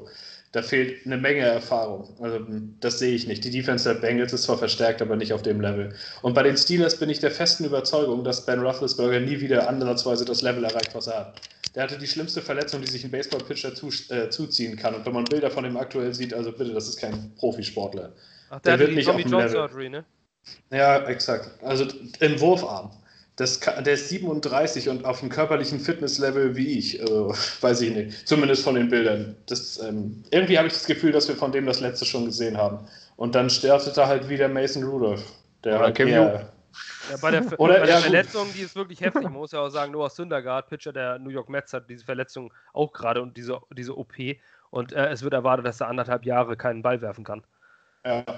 Und der ist Und deutlich. der hat das letztes Jahr, der hat das letztes Jahr im September gehabt, Roethlisberger, im Spiel Ende September. Kann mir keiner erzählen, dass der, also vielleicht kommt er irgendwann wieder, aber ich kann es mir irgendwie nicht vorstellen. Football ist ja auch nochmal einiges schwerer als im Baseball. Keine Ahnung, was das im Endeffekt für eine Rolle spielt, aber irgendwie bei dem ist bei mir das Gefühl so, dass das nichts wird. Ich meine, Mike Tomlin-Team geht trotzdem 8 und 8, egal wer der Quarterback spielt, aber die Browns sehe ich trotzdem bei zwei Siegen mehr. Ist irgendwie, weiß ich nicht, ist für mich der Kandidat, der Wildcard-Platz dieses Jahr macht. Interessant auf jeden Fall. äh, ähm, wird auf jeden Fall eins der Teams to watch sein. Und äh, dann wird es interessant, wie wir gegen, äh, in Woche 16 gegen die stehen. Denn dann kommt Woche 17 und dann, ähm, ich kann es mir beileibe nicht vorstellen, aber ich hoffe, dass wir vielleicht dann noch irgendwie ähm, eventuell um den dritten Wildcard-Spot spielen könnten, der jetzt ja neu ist in der laufenden Saison, wenn wir gegen die New England Patriots spielen. Ich sehe es natürlich nicht, um Gottes Willen, ich bin Realist. Ähm, aber dann spielen wir dann die New Patriots, über die haben wir jetzt genug gesprochen. Ähm, ob es da noch um was geht, ist aber dahingestellt. Ähm, ich würde jetzt zum Abschluss des Podcasts, wir haben jetzt anderthalb Stunden voll, vielleicht von, ein, von euch noch einmal erfragen. Wir, ein beliebtes Spiel ist dieses Ceiling und Floor eines Teams. Ähm, also das, was das Team maximal erreicht, das, was das Unterste ist, was man glaubt, was man erreicht und was man selber als realistisch einstuft. Ähm, ich fange jetzt einfach mal an, weil ich das letztes bei Twitter erst geschrieben habe. Mein, mein Ceiling, also das maximal zu erreichende, sehe ich momentan diese Saison bei 9,7, wenn alles äh, gut läuft. Ähm, und wenn alles zusammenstimmt, alles gesund bleibt und die Spieler sich so auszahlen. Mein Floor ist 3,13, den ich sehe. Das unterste, was äh, zu erreichen ist. Und realistisch glaube ich, dass wir mit 6,10 aus der Saison gehen. Felix, was, äh, wie würdest du es einschätzen? Ich sehe es nach oben hin etwas optimistischer. Also das Ceiling ist für mich 10,6. Einfach weil ich glaube, dass, wenn, also Ceiling halt wirklich, ne, wenn alles perfekt läuft, glaube ich halt, dass alle unsere Division-Spiele 50-50-Spiele sein können, die wir gewinnen können. Wenn halt unsere Entwicklung wirklich perfekt läuft und vielleicht dann auch noch damit hinzuspielt, dass die restlichen AFC East-Teams vielleicht nicht ganz so gut dastehen, wie man vielleicht denkt. Dann wären das ja schon mal äh, sechs Spiele, sechs Siege quasi. ähm, ja, und dann vier andere Spiele kann man sich dann wahrscheinlich noch irgendwoher stehlen, wenn es läuft. Auf der anderen Seite ist das Extremum halt genau andersrum weil halt wirklich viel in den Sternen steht. Da würde ich es auch für möglich halten, dass wir 3-13, wenn es ganz doof läuft, 2-14 spielen. Ähm, ja, so weit ist für mich die Bandbreite tatsächlich, weil einfach viel an unseren jungen Spielern hängt und wie die sich entwickeln und sich integrieren und auch viel mit Verletzungen, wie bei jedem Footballteam. Aber gerade bei uns, weil wir sehr dünn besetzt sind, vieles damit reinspielt. Per, deine Meinung? Ceiling ist für mich ähm, 8 und 8. Einfach weil ich den Schedule, so wie er ist, denke ich, die letzten vier Spiele, davon werden wir keins gewinnen. Es sei denn, wir stehen vorher wirklich extrem gut da und es geht noch um was. Aber ich glaube nicht, dass wir an der West Coast ein Spiel gewinnen, dann gegen die Browns. Glaube ich halt nicht. Und in New England sowieso schon mal nicht. Und deswegen kann ich mir eigentlich auch keinen Playoff-Run in irgendeiner Hinsicht mit diesem Spielplan und mit dem Team vorstellen. 8 und 8 ist für mich das Ceiling irgendwo. Wenn die Entwicklung von Darnold gut läuft, kann er uns liften. Also wenn der den Schritt macht zum Leistungsträger und Franchise-Quarterback, dann kann er uns ein Stück ziehen. Aber der Rest des Kaders hat null Pass-Rush, die Defense gut, ist irgendwo verbessert, Depth ist trotzdem auf vielen Positionen nicht da. Die O-Line ist in meinen Augen jetzt Mittelmaß, was ein Schritt nach vorne ist. Die Receiver sind fragwürdig, ob wir da einen Schritt nach vorne gemacht haben. Gerade bei den Gegnern. Also 8 und 8 wäre für mich schon, da läuft eine Menge gut. Und für mich das, ähm, der Floor ist 2 und 14. Einfach, wenn alles mies läuft, verletzen sich wieder Leute, Gaze macht weiter seinen Scheiß. Und bei den ganzen Spielen verlieren wir viele Dinge knapp, wir verlieren manche Dinge hoch. Ähm, ja. Also für mich ist es auch nicht ausgeschlossen, dass wir einen Top-3-Pick nach der Saison haben im nächsten Draft. Aber irgendwo, das, also das Spektrum ist tatsächlich relativ weit. Wenn ich sagen müsste, was ich glaube, wenn ich den Spielplan jetzt so sehr viel früh durchtippe, sage ich 5 und 11. Dann 5-11 haben wir jetzt, wir haben 6-10, wir haben ähm, Felix, was sagst du? Was du erwartest? Top, was ich erwarte? Ich erwarte, ja, was erwarte ich denn? 5-11 auch, glaube ich. 5-11, ähm, 6-10, da sind wir ähnlich. Die letzten Worte hat die Stimme aus dem Keller. Knut, du hast äh, gerade versucht, ähm, Einwürfe ja. zu bringen. Ähm, hau raus. Äh, äh, äh na, als Per beim Ceiling war, äh, nee, ja, bei dem, was maximal geht, äh, wenn Per sagt, wir verlieren die letzten vier Spiele, das heißt, wir würden nach Woche 13 mit 8 und 4 da stehen. Beim Ceiling? ja. ja. ja. Dann, dann, dann, verlieren wir auch nicht die letzten vier Spiele. Aber das war nochmal kurz um. Ja. Das ist klar, ja. Das wäre dann irgendwie anders, aber das also wäre halt, wenn alles ideal läuft. Dann gewinnen wir auch in, bei den Rams, weil die Kacke sind und Goff schon auf der Bank sitzt. Ähm, also ich glaube, das Maximum, was geht dieses Jahr, ist ein 7-9. Worst Case wäre für mich so ein 1,15. Und wenn ich jetzt realistisch bin, und ich weiß die letzten Jahre nicht, ähm, 4,12 eher ein 3,13. Gemessen am Schedule. Alles klar, deutlich pessimistischer zumindest als die letzten Jahre. Man war die letzten Jahre äh, zu optimistisch. Vor zwei Jahren wegen Daniel, letztes Jahr wegen der guten Offseason mit, mit großen Namen. Dann kam Verletzung, man weiß nicht, wie so, so eine Saison läuft und dann bin ich lieber am Ende nicht enttäuscht, sondern euphorisiert, weil es anders läuft, als statt dass immer Leute auf mich zeigen und sagen, siehst du, ich hab's doch gesagt. So, Heiko oder so. ja. Ja, also die Sache ist, man muss sich auch nicht selbst in die Tasche lügen. Wir sind natürlich ein Fan-Podcast, wir sind eine Fanseite und man hofft natürlich immer auf das Beste.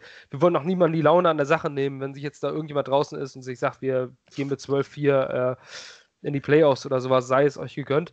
Ähm, wir wollen einfach nur realistisch bleiben und keine Luftschlösser bauen. Ähm, das ist auch einfach wichtig und wir versuchen das auch allen Betrachtungsweisen zu sehen. Ich bin auch jemand, der am liebsten vor der Saison da sitzen möchte und sagen, ich bin so optimistisch, dass wir in die Playoffs kommen.